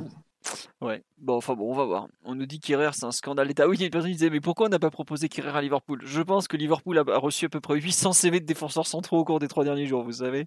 Je, serais très surpris si l'agent de Kerrer ou un intermédiaire ou je ne sais pas qui n'a pas proposé Kerrer, euh, voire Danilo, voire euh, Diallo, voire je sais pas qui. Ils ont dû proposer tout, tout, tout ce qui passait sous la main à Liverpool euh, dans l'espoir de gratter de la commission du transfert au passage. Hein. Euh, une personne sur live tout à l'heure dit ouais, euh, Leonardo, en un mois, il a fait que le, que le dossier d'Elali. Je pense que Leonardo, sur un mois comme ça, il est sollicité par des dizaines de personnes, sur des dizaines de joueurs, et qu'il passe son temps à dire oui, non, non, non, non, non, non. Voilà. C'est comme ça. C'est Aujourd'hui, le travail d'un directeur sportif, c'est essayer de, de vendre des joueurs euh, alors que personne n'a d'argent aussi. C'est comme ça. Et la preuve, ça s'est pas fait. Même un club de première ligue comme Newcastle n'est pas en mesure de proposer mieux qu'un prêt pour Gay. Quoi. Alors que Newcastle, euh, ils en auraient peut-être bien besoin, mais. Non, puis les clubs sont pas, sont pas bêtes non plus. Si les Anglais, ils vont pas être euh, à chaque fois les dindons de la farce et se dire on est les seuls qui, financent le reste. si les clubs acceptent des prêts euh, d'Italie, d'Espagne ou quoi, pourquoi nous, on- ils ne nous accepteraient pas des prêts euh, aussi pour nous, les clubs anglais? Donc, euh, ils ont aussi raison de proposer ça, même si économiquement, ils, ont, ils, ont, ils auraient les moyens de faire plus. hein. donc, euh, Ils jouent le maintien aussi, donc euh, peut-être que s'ils descendent, ils se disent que euh, payer pour euh, un joueur six mois, c'est compliqué. Bah, Après, ça te donne un peu la dimension de Gay. C'est un joueur qui est approché par Newcastle et West Ham sur le mercato. C'est, tous nos joueurs, tous nos joueurs. Ah, non, mais je, je ciblais pas juste Guy, mais ça te donne un peu la. Parce que les autres, il y a des autres qui sont même pas approchés. Kerrer, il est. je pense que personne n'y touche. Et. Voilà, c'est. c'est pas avec évident. un enfin, bâton, hein, faut le savoir. on n'y touche pas avec un bâton. Et Kerrer- faut Kerrer, on mise tout sur l'euro euh, éblouissant qu'il va faire en tant que piston droit de la défense à 5 de la Mannschaft. hein, mais Ok, présent à l'entraînement le 1er juillet. Donc, je statut, euh, West Ham, ils sont cinquième de première ligue. Hein. Je sais pas, j'ai pas, j'ai pas retrouvé la source là de la rumeur Gay West Ham, mais c'est pas, ça serait pas. c'est. Dev Apadou. Ah, c'est ce bon Dev. Bah écoute, Ah, pourquoi pas. hein, Il avait mais, Kurzawa. Il avait Kurzawa. Ouais, il, a, il a quelques bonnes informations sur le PSG malgré tout et ce serait pas étonnant. Hein. Gay est un joueur euh, typiquement adapté à la première ligue et tout ça, mais euh, bon, On- il y en a. Je pense qu'il y en a. À, à moins de blacklister vraiment les joueurs, c'est très Ouais. compliqué. hein, Mais même blacklisté, regarde Draxler, il a pas joué une minute depuis le, le deuxième match derrière Pochettino. Il leur a dit ah non, moi je bouge pas cet hiver. hein. C'est très compliqué de faire partir les, les indésirables, comme on dit. Mais bon, c'est comme ça. Sur le mercato hivernal, euh, vous voulez rajouter quelque chose? Le prêt de Boulka à Châteauroux? Mathieu, ton avis sur Châteauroux? Non, c'est bon. Voilà. Euh, non. Et Euh, Omar non. voulait parler de Dele Ali, voulait faire le débat et il est, il est effondré de ne pas pouvoir euh, accueillir Dele. C'est triste quand même. Était prêt à accueillir. euh, J'étais prêt à accueillir l'exubérant délai dans, dans cet effectif Ouais. qui nous apporte à vide et son appel côté gauche, Ah, dont bah, on aurait bien eu besoin hier au moustoir. Non, c'est vrai qu'on Voilà. nous disait est-ce que Dele Alli aurait pas permis de sortir Di Maria du 11 On ne saura jamais. Je ne serais pas surpris par contre que le sujet revienne dès l'été prochain. hein. Euh, Enfin, il y a bien un moment où Dele Alli va pas pouvoir rester à Tottenham avec Mourinho indéfiniment. L'autre le fait pas jouer. euh, Il a une carrière à, à en- comment dire, entretenir. Je ne serais pas surpris que ça revienne franchement vraiment l'été prochain et que ça se finisse pareil le 31 août 2021. Euh, Dele Alli prend l'Eurostar et tout ça, tout ça. Quoi. Mais bon, on verra. Euh, non, moi il y a un truc, euh, le choix de Brest pour Fadiga, il y a un petit truc qui me dérange, c'est que Brest a fait signer un autre joueur en presse, c'est Jean-Lucas, le, Ah oui. le, le Lyonnais. Est-ce que, autant j'étais très content qu'il signe à Brest avec euh, l'excellent Olivier Dallaglio, Dalloglio, ou Dallo- oui Dalloglio, Dall'Olio. voilà, et prononciation euh, Euh, italienne. hein. à. Euh, autant j'avoue que le fait que, que Brest recrute un joueur qui est peut-être plus prêt pour la Ligue 1 d'un point de vue physique notamment, avec, euh, avec Jean-Lucas, ça me laisse un peu euh, perplexe en fait. Je... Mais je sais pas en fait où il aurait pu être prêté qui aurait mieux correspondu en fait. Vous voyez un peu ce que je veux dire En fait, c'est assez, assez pervers ce qu'ils font Brest. C'est qu'ils vont prendre un joueur qui vont pas trop exposer durant six mois, du fait que le PSG pourra pas. Du coup, le PSG n'opposera pas de résistance au- à la levée de l'option d'achat et ils le feront jouer l'année prochaine quand l'option de contre-rachat euh, ne, sera plus, ne sera plus valable. Ça peut être une, une stratégie de leur part. Non, mais c'est- c'est c'est pas bête parce que pour le- par contre, Jean-Lucas, il n'y a pas d'option d'achat lui. Donc euh, voilà. Après, euh, Simon nous assure que euh, Fadiga est plus fort que Après, Jean-Lucas. ouais. Jean-Lucas, il est nul aussi, donc euh, ça peut aider. Jean-Lucas, c'est quoi son poste? C'est un 8. Ah, mais- non, moi, je le verrais. je quand je l'ai vu à Lyon, c'était plus un joueur euh, plus défensif que vraiment dans. Après, il y a une petite belle fable de balle, mais pas trop vu comme un 8 euh, dans ses prestations. Parce Ouais, que Fadiga il peut jouer couloir aussi. hein. Ah, tu le vois Fadiga sur un couloir, toi? Parce que moi, je. Je, je pense tout à fait capable. ouais. Dans enfin, dans une, dans une équipe type Brest, euh, quand, ils, quand, ils ont, quand ils jouent en 4-4-2, là, euh, tu as souvent euh, Philippe Otto et Fèvre là, sur les côtés. Mhm. Il, peut, il peut faire le backup de, de l'un des deux aussi. hein. Enfin, entrer face à Forcément. Metz, il est fait sur le couloir, je pense. il joue- Euh, ouais. Ouais. Après, euh, il y a Honora aussi euh, sur les côtés dans ces cas-là, qui a été blessé dernièrement. Non, non, mais ils ont, ils ont, des, ils ont des bons joueurs.